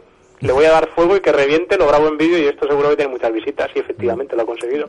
Pero eso pasó algo similar con un M6 en el Salón de Frankfurt. Quiero recordar que un, bueno, esto que es un periodista, era un usuario que estaba tan hasta las narices de que el coche se rompiera que se dio mazazos con él en la puerta del Salón de Frankfurt. Y quiero recordar que fue el año pasado. Y fue un Con- chino además, creo, ¿no? Mm, Pues ahora mismo no recuerdo la nacionalidad del tipo, pero fue muy curioso. Sí, sí, tan curioso que fue ver un M6 eh, al final eh, A mazazo limpio. No tenía óxido el M6, hay que No, eso sí es verdad, eso es verdad. El, este, este vehículo que se vendió, aunque parezca mentira, en Europa, eh, si, si este dueño alemán se ha podido permitir quemarlo, el resto supongo que no tendrán esa posibilidad y lo estarán sufriendo. Hombre, por poder lo puedes quemar igual. Sí, bueno, pero es tu coche y has Ah, invertido sí. un dinero, claro. A ver, lo que pasa es que cuando compras un coche de este tipo ya sabes a lo que te atienes. Mm. O sea, si te has gastado 15.000 euros en un coche que aparenta ser un coche de 50.000, pues lo que te pueda ocurrir entra dentro de lo plausible. O sea, ya, ya eres consciente cuando te compras un coche de estos que te pueden ocurrir estas cosas. Joder, es increíble, es un vídeo que recomendamos. Yo estoy viendo, Autoblog. estoy viendo el vídeo y el coche da pena verlo. Parece que tiene 50 o 60 años. Da el pena coche. antes de quemarlo, ¿eh? Sí, sí. Yo creo que la agonía al final terminó gracias a la explosión y a la. Mírame de este sufrimiento, gritaba Sí, el coche. sí, sí, Pero sí, sí. ¿Han, ¿Ha dicho algo la marca? ¿O se han enterado o han comunicado Nada. algo? No, no. No dicen nada, ni creo que... Ni, ni podemos esperar que digan nada, No, creo. no, no, hombre, es que después de ver los óxidos, es que eh, no solamente por debajo, es que lo- los laterales, las puertas, es eh, hasta sería peligroso este vehículo. Oye, al final pasaba la... Como no tenía... No había tenido que pasar todavía la ITV alemana, o sea que... Igual la primera no lo hubiera pasado. No, no, eso seguro, eso seguro, lo tenemos claro. Pues ya lo sabéis, es un vídeo, como os he comentado antes, que lo podéis ver en Autoblog. Y ahora nos vamos con otra, ah, también, de que ah, una noticia que, que se ha movido muchísimo, es la multa eh, que se va, al final, van a caer encima de los concesionarios españoles por pactar descuentos. Mm, Vamos es a ponernos un poco sí, serios sí. con el asunto. Vamos a un cambio de tercio. Pero es que es algo que se sabía, es algo que también las gasolineras, eh, como he mencionado al principio del programa, lo hacen y, que bueno, que, y que seguimos, que esto es un cachondeo. La historieta es que al año pasado, cuando salió toda, toda esta aventura de que la comisión esta de la competencia estaba pidiendo información a, las marcas y a los concesionarios, todas las marcas dijeron rápidamente que ellos no tenían nada que ver y que no se hacía nada, ninguna práctica ilegal y aseguraban que todo eso iba a quedar en agua de borrajas, que no iba a ocurrir absolutamente nada. ¿Qué pasó? Pues que a SEAT le entró el apretón, le entró el miedo, tenía mucha documentación, se ve, donde quedaba explícitamente demostrado que se habían dedicado a pactar precios. Para poner a los oyentes sobre, sobre la pista, lo que se había hecho era pactar que ninguna marca iba a descontar más del 4% al, al cliente final. Y al final SEAT pues le entró el miedo y cogió y, y- y se, se entregó a la justicia, digamos. Pactó un acuerdo con la Comisión de, de Competencia para entregar toda la documentación a cambio de, de una reducción de pena para ella, para Volkswagen y para Audi y también para Skoda. Entonces, de esta manera, la Comisión de Competencia lo que tiene es toda la documentación necesaria para, Para dar el para palo. apelar a 114 concesionarios, así de claro, y más o menos lo que acaba de hacer es avisar a estos 114 concesionarios de lo que les va a ocurrir. Todavía no es firme la sentencia, ni mucho menos, no hay una multa sobre, sobre la mesa, no se sabe cuánto van a tener que pagar, pero parece que es un hecho más que probado que todos estos concesionarios de un montón de marcas han estado pactando precios. Algo que, por otro lado, a ver, no quiero aquí jugar al abogado del diablo, No, no, pero es que, los- es que es algo que se ve, es que no, no me lo tiene que decir un juez. Llegamos a un momento en el que durante la crisis, que esto sucedió justo entre el 2008 y el 2010, más o menos el, el acuerdo, los fabricantes estaban tan desesperados por vender y los concesionarios tan necesitados de llegar a la cifra mínima de ventas que empezaron a bajar los precios tan a saco que muchos concesionarios vendían coches por debajo de, de coste. O sea, que estaban perdiendo, ven- perdiendo dinero en cada coche que vendían. Entonces se reunieron todos y dijeron, oye, no vamos a perder dinero, vamos a hacer dinero nosotros en vez de pegarnos tortas unos a otros. Entonces lo que hicieron fue, pues oye, que ninguno baje más del 5% del PVP. Eso es total y completamente ilegal en una economía de libre mercado, porque el cliente al final tiene que tener la opción de poder discutir y negociar con cada concesionario un precio final. Pero bueno, hicieron, lo hicieron, encima lo firmaron y encima tienen documentación vertida en forma de emails y documentos Es- escritos que no eres tonto por, come- por hacer una cosa así, sino por firmarla y guardarla en casa. Claro, claro. No, no, si es que cualquier documento de eso ya te, te, te señala.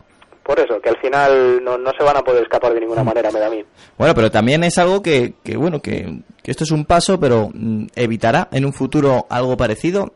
Y es que al final yo pienso que lo paga la multa y que, que ellos siguen a lo mismo. Cuando las cosas iban muy bien, año- no hace tantos años atrás, justo pues 2006-2007, había concesionarios que eran capaces de hacerte descuentos de hasta el 20% en cientos coches. Mm. O sea, Ostras. había libre competencia, Sí. ibas del mismo concesionario de BMW a otro de BMW, uno de Mini o uno de Audi, empezabas a hacerles picarse entre ellos y realmente bajaban los precios una barbaridad. Lo que te hablaba del- al- también del margen que tenía cada Mm. uno, ¿no? Ahora mismo es muy difícil conseguir esos descuentos. Sí, no la se verdad ya si es porque lo tienen acordado no se sabe si tampoco es porque trabajan con tan poco margen porque no se venden coches.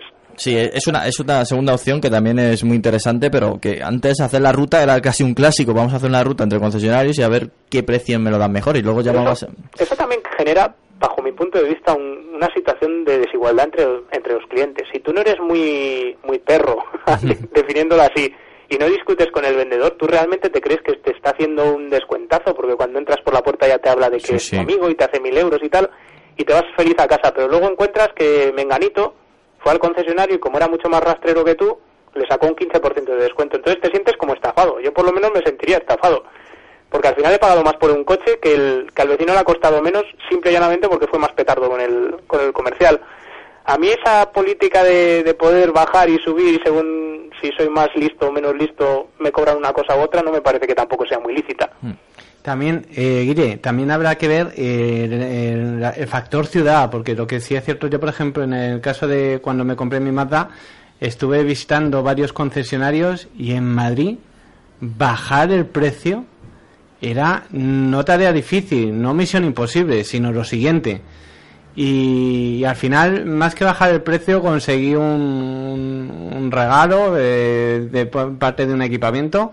Pero lo que es bajar el factor económico de adquisición del vehículo, desde luego no estamos hablando de lo mismo que hace 10 años. O sea, esto ya, eh, digamos que está más que pactado, yo creo, porque Está cuando... todo, está todo también derivado y relacionado con el hecho del, del famoso rappel. Antes los fabricantes daban primas a los concesionarios. Por llegar a objetivos. ¿no? Efectivamente. Entonces, si vendes 100 coches, te doy 10.000 euros. Si vendes 200, te doy 30.000. Entonces, ¿qué hacían los, los concesionarios? Pues cuando había época de vacas gordas, un concesionario con mucho con mucha disponibilidad de liquidez, lo que hacía era comprar chopo 200 coches y derivar lo, lo que ganaba entre todos ellos. Entonces podía ofertar a los clientes un precio que un concesionario más pequeño no podía no podía ofrecer. ¿Qué pasó con la crisis? Pues que pilló un montón de concesionarios con flotas enormes de coches comprados. El garaje lleno, claro. Algunos quebraron, otros no, y ahora, pues como estamos saliendo muy despacito de la crisis, si es que se puede considerar que estamos saliendo, Sí. ninguno se quiere meter en esa historieta. Entonces ya nadie se mete en jugadas de esas de comprar chopo 200 coches para tener descuento. ¿Y eso qué hace? Pues que los clientes finales no, no puedan optar a esos Esos precios, que claro. antes se tenía. Y también genera lo que dices, no es lo mismo comprar en una ciudad que en otra, porque no hay la misma, el mismo nivel de competencia entre concesionarios, ni, ni el concesionario igual puede vender los mismos coches. Igual hay hasta acuerdos entre los concesionarios de una misma ciudad para no... Sí, por eso, por, ahí es por donde iba yo. A lo mejor que ahí, a lo mejor en ciudades donde todo esto no es tan, tan ajustado, y hay en otras donde a lo mejor es mucho más rígido, ¿no? Donde conseguir un descuento de más de mil euros es toda una hazaña. Entonces, eh, digamos que sigue a lo mejor funcionando un poco, que en determinadas fechas a lo mejor sea más factible que en otras, pero que no estamos hablando por, seguramente de lo que pasaba hace 10 años, que tú te ibas de concesionario en concesionario, en cada uno que entrabas era 500 euros más barato que el anterior. Y es más, a mí, eh, yo tengo una anécdota, yo me acuerdo en el viaje que hice a, a Manhattan, en Nueva York, cuando ibas pasando por la acera, eh, ibas a comprar una camiseta y había una tienda se- eh, justo de 10 metros más adelante. Pasabas a la siguiente tienda estaba 5 dólares más barato. Pasabas a la siguiente otros 5 dólares. Con lo cual, cuando llegabas a la última, casi te la estaban regalando. Era una competencia brutal, pero pero llevada a la enésima potencia, ¿no? Pues aquí en España esto mm, está todavía un poco, un poco en pañales, por lo menos en el tema de coches. O sea, han vuelto un poco a pactar precios. Eh, esto no se mueve mucho, los márgenes son muy ajustados y, y hay que hay que suplicar mucho, ¿eh? Ya no es como antes. Hay que llorar.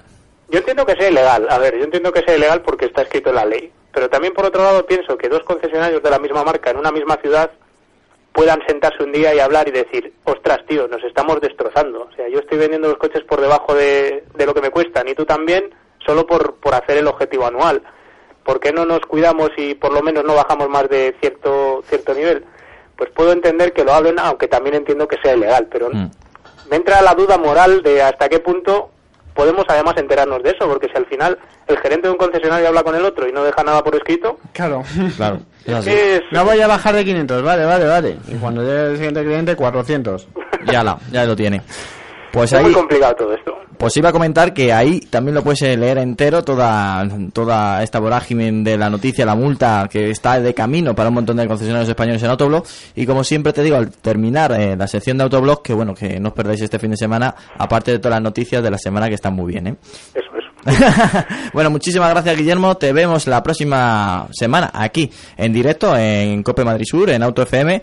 Y que bueno, que pases un buen fin de semana. Igualmente, chicos, un abrazo para todos. Un abrazo. Hasta luego. touch this. You can't touch this. Can't touch this. My, my, my, my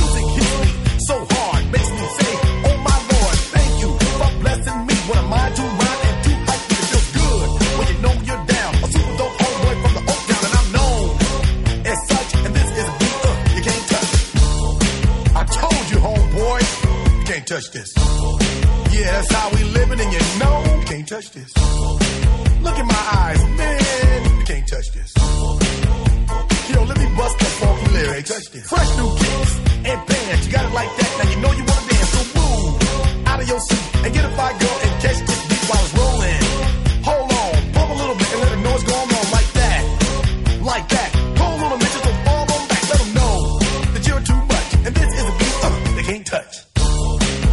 Bueno, seguimos adelante aquí en Auto FM. Seguimos eh, por el camino de las cuatro ruedas, por supuesto, como te tenemos habituado y te seguiremos habituando. Bien, eh, ahora vamos pues una entrevista muy especial que Álvaro se ha traído, que nos acompaña eh, pues a una persona que le gusta derrapar, si me permitéis, ir de lado.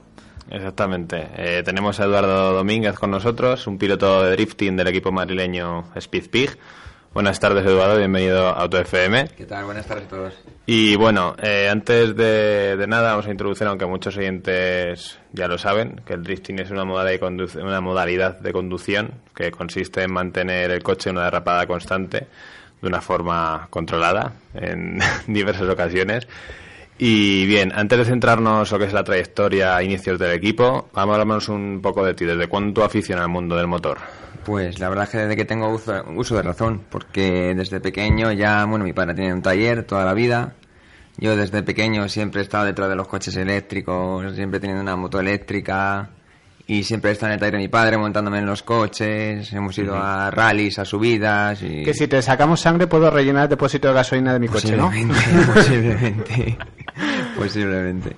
Y bien, antes de- del drift, ¿habías competido en alguna otra modalidad o es la primera que inicias con el Sí, drifting? desde los 10 años estuve corriendo en cars. Ujú. Hace ya pf, muchos años, ya, hace unos 20 años, y estuvimos allí dándolo. Y una modalidad, digamos, desde que, ya digo, desde que era pequeño, yo quiero un car, quiero un car, quiero un car, y, y allí fuimos, fuimos a un circuito una vez a hacer un alquiler, y según hicimos el alquiler, a la semana ya teníamos un car allí metido en el taller y ya estábamos surrando.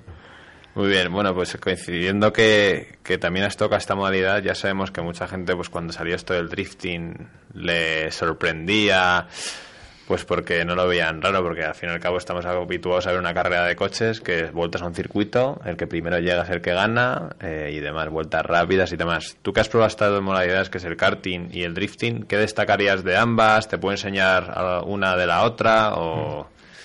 Pues la verdad es que yo lo, de- lo que destacaría de los cars es que mm, son muy, muy, muy agresivos. Allí todo el mundo sale a dar el 100%. Por Ujú. ejemplo, no sé, estamos acostumbrados a una carrera de MotoGP o Fórmula 1 que voy a guardarme las primeras 20 vueltas algo para las siguientes vueltas darlo. En los cars salías con el cuchillo entre los dientes y era... Si podías sacar medio circuito, mejor. que en La 10 cinta metros. roja de Rambo puesta, ¿no? Nada, nada, allí, y- allí nadie daba nada. Era súper agresivo siempre. Y en el drifting, pues bueno, es algo un poco más comedido porque puedes mm, aportar algo para... Puedes ganar un poco de velocidad restando otra cosa, ganar espectacularidad. Pues son, son disciplinas muy diferentes, pero en el fondo mm, no deja de ser lo mismo porque es un coche de tracción trasera. Pero son compatibles, es Sí, decir, sí, son compatibles. De hecho, yo creo que todo piloto que comience en el karting en- es totalmente necesario comenzar en el karting para pasar a otras disciplinas, aprender muchísimo. Y ahora bien, eh, ¿cuándo y por qué comenzaste a practicar drifting? Pues bueno, desde mi, mi ánimo enfermizo por los coches, digamos, pues yo desde siempre he tenido, desde que tenía 18 años tuve el carnet, he tenido muchos coches y hace no tanto acabé con un 350Z que aparte de pasearlo, pues también al ser un tracción trasera, pues comencé a iniciarme un poco en el tema del drift. También te digo que desde siempre, como hemos ido a las subidas y tal, todo el público aplaudía al que derrapaba, a los 134, a todos los coches en trasera, entonces eh, siempre el Carlos Sainz cuando iba en tierra, que si de lado, que si Sí. demás, pues me llamaba mucho la atención desde pequeño y ya con el 350Z empecé a entrar un poquito en el tema y cuando, hombre, es un- no deja de ser un coche de calle, pues comenzamos, compramos un BMW de un 320 inyección y empezamos a entrar un poquillo más en el mundillo y así es como empezamos. ¿Y cómo surge la idea de formar un equipo profesional? Porque si mal no recuerdo lo fundasteis en el 2009, Sí. en una época en la que el drifting realmente pues era muy desconocido, sí, no es como ahora que ya avanza y demás. ¿Cómo surge esta idea? Pues eh, comenzando a ir a los circuitos, a entrenar, a unas tandas y demás. Yo ya como ya venía del mundo de la competición, pues siempre te pica un poco el gusanillo de medirte con otra gente. Entonces comenzamos a hacer alguna pequeña carrera, algunos eventos regionales algún demás y viendo que nos iba bastante bien para pues empezamos a, a forjar la idea esta. Y cuando empezamos a fundar el equipo como tal, se unió José, que es, digamos, nuestro manager. Y él dijo que esto había que lanzarlo para adelante, que estaba creciendo y que había que hacer un equipo como fuera. Y él nos metió la idea en la cabeza y ahí empezamos. Porque actualmente, ¿cuántos miembros componen Speedpeak? Aparte de ti está otro piloto, Roberto, Melo, y aparte hay más gente. Sí, bueno, están fotógrafos, mm, cámaras de vídeo, tenemos a la gente de producción, tenemos al manager. En total podremos ser unos. Total, a una carrera nos podemos juntar 40 personas. O sea, que sois como una- Activos trabajando 15. o sea, una- pero sí es una pequeña gran familia, realmente. Sí, es una pequeña gran familia en el fondo. Somos un pequeño equipo todavía. Y bien, algo bastante bastante llamativo de vuestro equipo es el logotipo, que es un, un cerdo verde. Entonces, ¿hasta qué punto es importante tener una imagen atractiva y que se salga fuera de lo común? Pues yo creo que es muy importante, porque en el fondo un diseño agresivo eh, no te deja indiferente. Te puede gustar, no te puede gustar. Pero la próxima vez que lo veas o la próxima vez que hablen de ello vas a saber perfectamente de quién hablas. De hecho, nos ha pasado muchas veces. Y José, que era nuestro diseñador, empezó con el manager y diseñador. Empezó con el diseño y dijo que quería hacer algo totalmente diferente. Y salió esto, y de ahí para adelante, la verdad, es nuestra pequeña mascota. No, sí, sí, la verdad que, que cuando estáis en los circuitos y demás, luego cuando volvéis o cuando os habéis ido a dicho evento, todo el mundo lo recuerda como así, el cerdo verde, los cerdos verdes, o sea que yo pienso que eso es un punto bastante a favor para vosotros también de cara pues a que no se quede en el Es muy importante, no quedas en el tintero nunca, siempre todo el mundo lo recuerda. Y bueno, actualmente tanto tú como tu compañero Roberto competís en la categoría AM2 y AM del Campeonato Español Opel Slalom Drift. Y bien, eh, ¿qué coche utilizáis para esto? Nos has comentado antes un 320, pero ha tenido modificaciones o... Pues eh, bueno, en el drifting yo creo que se, la, la carrocería ideal es la antigua llamada del segmento C, que ahora no se sabe muy bien dónde está y dónde encuadra, pero bueno, no voy a entrar en polémicas. Podríamos decir C más, C más más. un C o un B más, como queráis llamarlo. Pero bueno, sí, es, eh, digamos que es el estilo de carrocería que yo creo que mecánicamente y eh, dinámicamente es el que mejor funciona en el drifting. Y empezamos con un Serie 3, un 320, porque le encontramos una, no que sea una oportunidad que salió. Pero claro, era un motor de 150 caballos, se nos quedaba corto, lo pasamos a un 2500 y luego un poco más adelante salió otra oportunidad, tenemos ya mismo tenemos dos Serie 3, E36, 325, que son de 200 caballos ambos dos. Y nada, valorando un poco al principio de la temporada, un, digamos, un compendio entre fiabilidad, eh, el tema económico, que es muy importante, no nos engañemos, repuestos, mantenimientos, pues llegamos a la conclusión de que quizá un M3 se podría ir un poco más de presupuesto, aunque ganáramos potencia y perdíamos también algo de fiabilidad. Y nos hemos quedado con la serie 3 325, que además así podemos competir en las dos categorías que hemos mencionado. Porque la diferencia entre estas dos categorías, ¿cuáles son? ¿Qué diferencia entre Amateur 2 y Amateur? Amateur digamos que son coches de serie con pequeñas modificaciones de suspensión, interior de seguridad, frenos y poco más, admisión y escape. Y los AM son esa misma categoría, pero son motores de menor de 3.000 centímetros cúbicos atmosféricos. Estamos limitando pues alrededor de los 200 caballos, más o menos. O sea que prácticamente la limitación es una cuestión de nivel mecánico, potencia y- Exacto, y, sí, demás. básicamente. Bien, en la última carrera celebrada en el circuito de Cheste, del Open Slam Drift, que también coincide con el King of Europe, el Campeonato Europeo de Drifting, subiste a lo más alto del podio en ambas categorías. ¿Cómo recuerdas ese momento? Encima también que es en conjunto con una prueba bastante importante de- del Campeonato Europeo. Pues la verdad es que es increíble, o sea, lo tengo como... De hecho lo tengo como mi mejor momento deportivo hasta la fecha. Y muy bien, muy bien, porque llevamos luchando mucho tiempo en- con el equipo, yendo a más, y por fin ha salido una carrera como no la merecemos, yo creo. Y muy bien, la verdad es que muy contentos, todo el mundo nos ha arropado mucho, nos ha felicitado muchísima gente, así que genial, genial, lo recuerdo muy, muy, muy bien, ya te digo. Y luego de todos los circuitos en lo que en lo que has rodado, ¿hay alguno que en concreto que destaques especialmente o que tengas ese buen recuerdo? Pues mira, este año, bueno, eh, Jarama como madrileño y como Sí. piloto de la zona centro, pues es para todos son especiales, pero hemos pisado circuitos como el circuito de Navarra, que es unas instalaciones increíbles, súper nuevas. Hemos hecha- estado en Cheste, que también es un circuitazo en MotoGP, pero como piloto yo me quedaría con el circuito de Lausada, porque es una, una prueba que es, el año pasado y este año tampoco se va a celebrar por motivos económicos, pero es un, más que una carrera es un final de fiesta, es a final de temporada, acuden pilotos de toda Europa, el nivel es increíble y además es un circuito muy pequeño que puedes vivirlo muy cercano. Entonces, como mi opinión personal, me quedaría con Lusada. Muy bien, y en líneas generales, los resultados de esta temporada están siendo muy satisfactorios, como hemos podido ver a lo largo de toda ella para el equipo. ¿Qué proyectos tenéis de cara a la siguiente temporada? Pues estamos ya trabajando en ello. Estamos, al igual que el año pasado, eh, echando cuentas, viendo posibilidades para hacer un compendio entre fiabilidad, presupuesto, porque yo creo que tienes que ser realista y ver qué posibilidades tienes y de ahí llegar a lo mejor, porque si te pasas, te vas a quedar a mitad de temporada, no vas a conseguir lo que, lo que tú creías. Entonces, pues estamos intentando llegar a la categoría de pro y estamos trabajando en ello, sobre todo hablando con patrocinadores y demás, para ver si conseguimos subir. Y ya como una pregunta obligada que se, que se hay que hacerla a todos los pilotos del drift en nuestro país, ¿cómo veis el futuro de esta modalidad?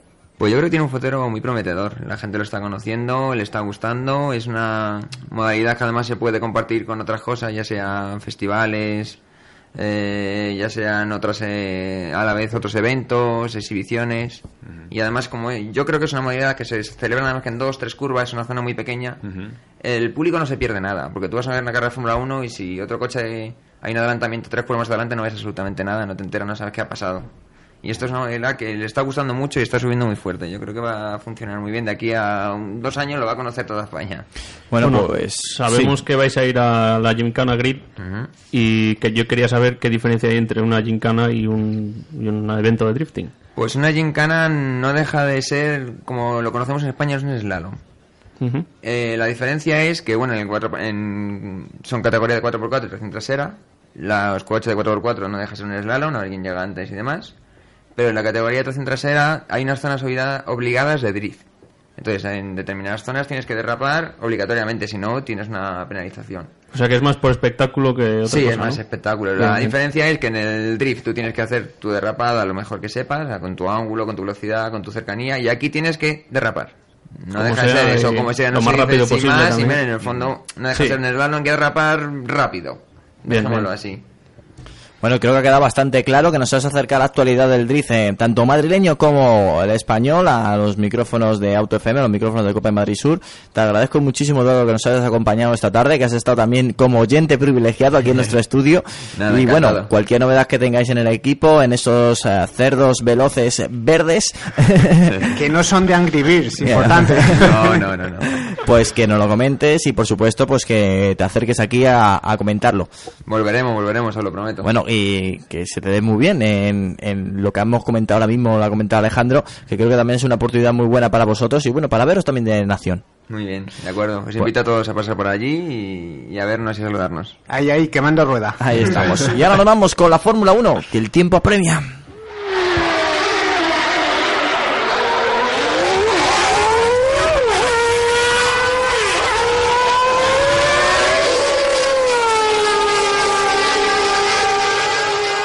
Bueno, Juan, Juanito, Juanito Ávila. Pacha. Vamos a ver. eh, Eh, la semana pasada tuvimos dos entrevistas, hoy lo vamos a hacer en la sección de Fórmula 1 más live por tiempo, pero bueno, la próxima semana vamos a intentar darle también un espacio importante. Y seguramente tendremos más noticias para comentar, Sí. pero desde luego mm, también querría decir lo siguiente. No ha sido una semana escasa precisamente en actualidad informativa. Lo que sí vamos a hacer es hablar en algunas muy brevemente, a modo de titular prácticamente, y desarrollaremos alguna que otra que nos parece más interesante. Eh, temas de actualidad hay muchos. Eh, desde la situación de Caterham o Caterham, como lo queráis pronunciar, que es más bien delicada, bueno, más que delicada, más que delicada es lo siguiente, vamos, es eh, Eccleston les ha dado permiso para ausentarse durante dos carreras. Eh, tiene la posibilidad de estar en Austin, pero ya saben que, que Eccleston les va a conceder ese, ese beneficio de la duda mientras encuentran un, un nuevo inversor. ¿Qué ha sucedido? Pues que Caterham no suele ser equipo de Fórmula 1, es un conglomerado de empresas, entre las que se encuentra la famosa marca de coches que fabrica ese sucesor del Lotus Super 7 que todos conocemos. Eh, mm, Fernández, Tony Fernández, el propietario, eh, adquirió además de lo que es eh, el equipo de Fórmula 1, después adquirió también lo que es la marca en sí.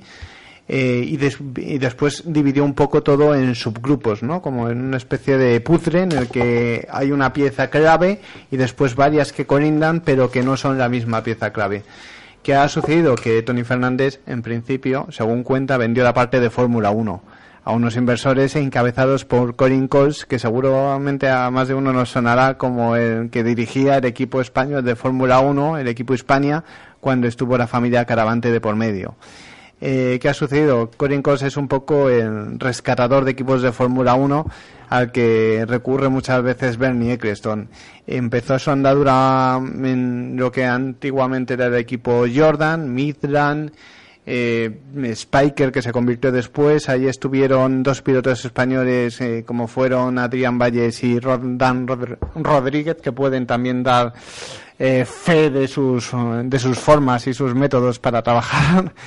Y lo curioso de todo eso es que cuando parecía que tras su despedida del equipo Spiker, cuando lo cogió en Villa y Maya, no tendría futuro en la Fórmula 1, ahí estuvo ah, jugando con la posibilidad de alcanzar un acuerdo con HRT, bueno, con Hispania, que finalmente se hizo con, con los restos, llegó y formó un equipo y estuvo durante dos temporadas, y cuando parecía que había ya desaparecido, cuando, cuando lo había comprado eh, Tesan y parecía que Colin Cos ya era cuestión del pasado, fíjate tú, desapareció el equipo de Fórmula 1 y poco después eh, se volvió a hablar de él como futuro mm, eh, director de operaciones de pues eh, de otros equipos que estaban ahí pululando por entrar.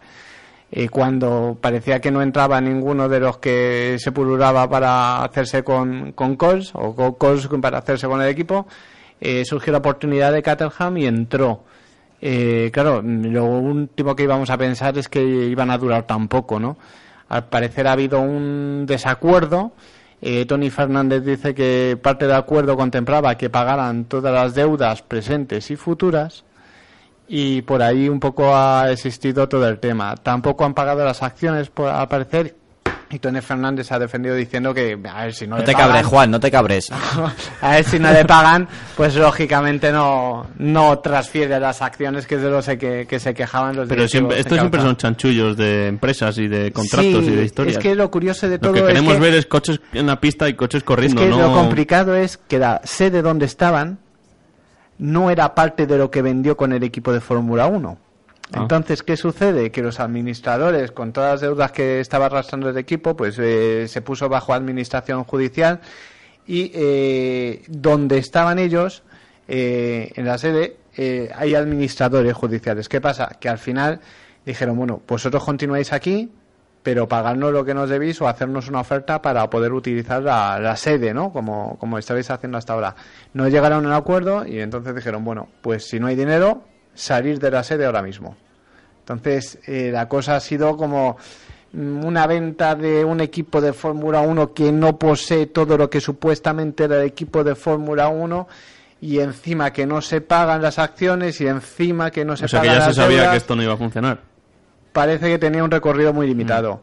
Eh, ¿Qué sucede? Cónicos ha salido, ellos ya se desentienden en principio de la operativa, ellos dicen que es Tony Fernández el que tiene la propiedad del equipo, que ellos ya no han metido dinero, pero que vamos, ya lo requerirán y demás, pero que ellos ya no tienen nada que ver. Yo me imagino que verían unas deudas que se les vendían encima, dirían esto no hay quien lo afronte, irían retrasando todo hasta que han dicho que basta y, y se ha revertido todo.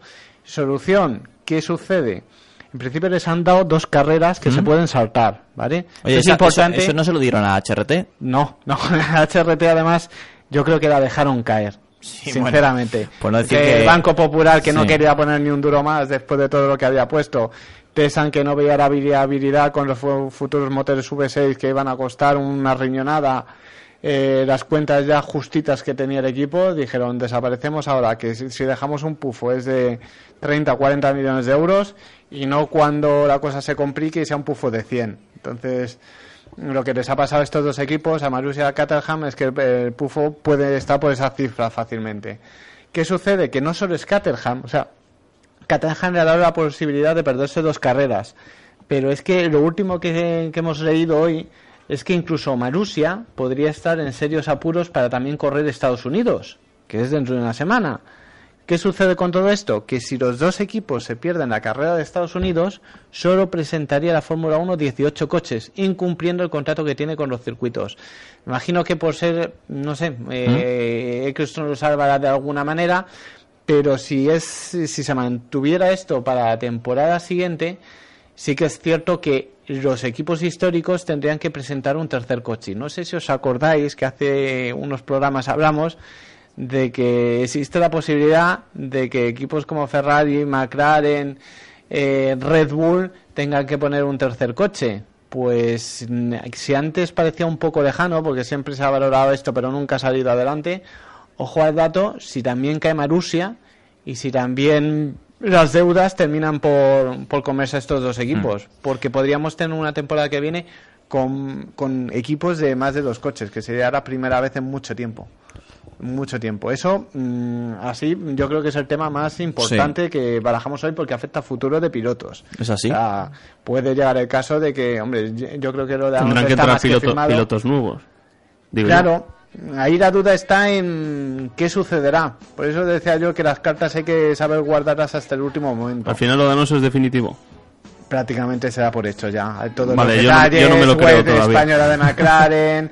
De Sí, repente pero- le ponen en su página hablando Ya. muchas virtudes de cuando antes le ignoraban. Se habla ya de cifras, el contrato es con Honda, en principio no tendría nada que ver con McLaren. Bueno, Yo tengo que, yo tengo que irle a, a él decirlo. Claro, esto, esto hasta que no se Por eso, yo no me- oficialice, no me lo creo. lo tomamos a un 80% que dije y, es- y Vale. ese 20% de incógnita. Hablaremos de esto y mucho más la próxima semana. Solo una buena noticia como breve. Y tan Michael, breve. Michael Schumacher mejora. Le han dado un, de uno a tres años para poder hacer una vida normal. Ya han dicho que requerirá un tiempo de, de recuperación. Sí.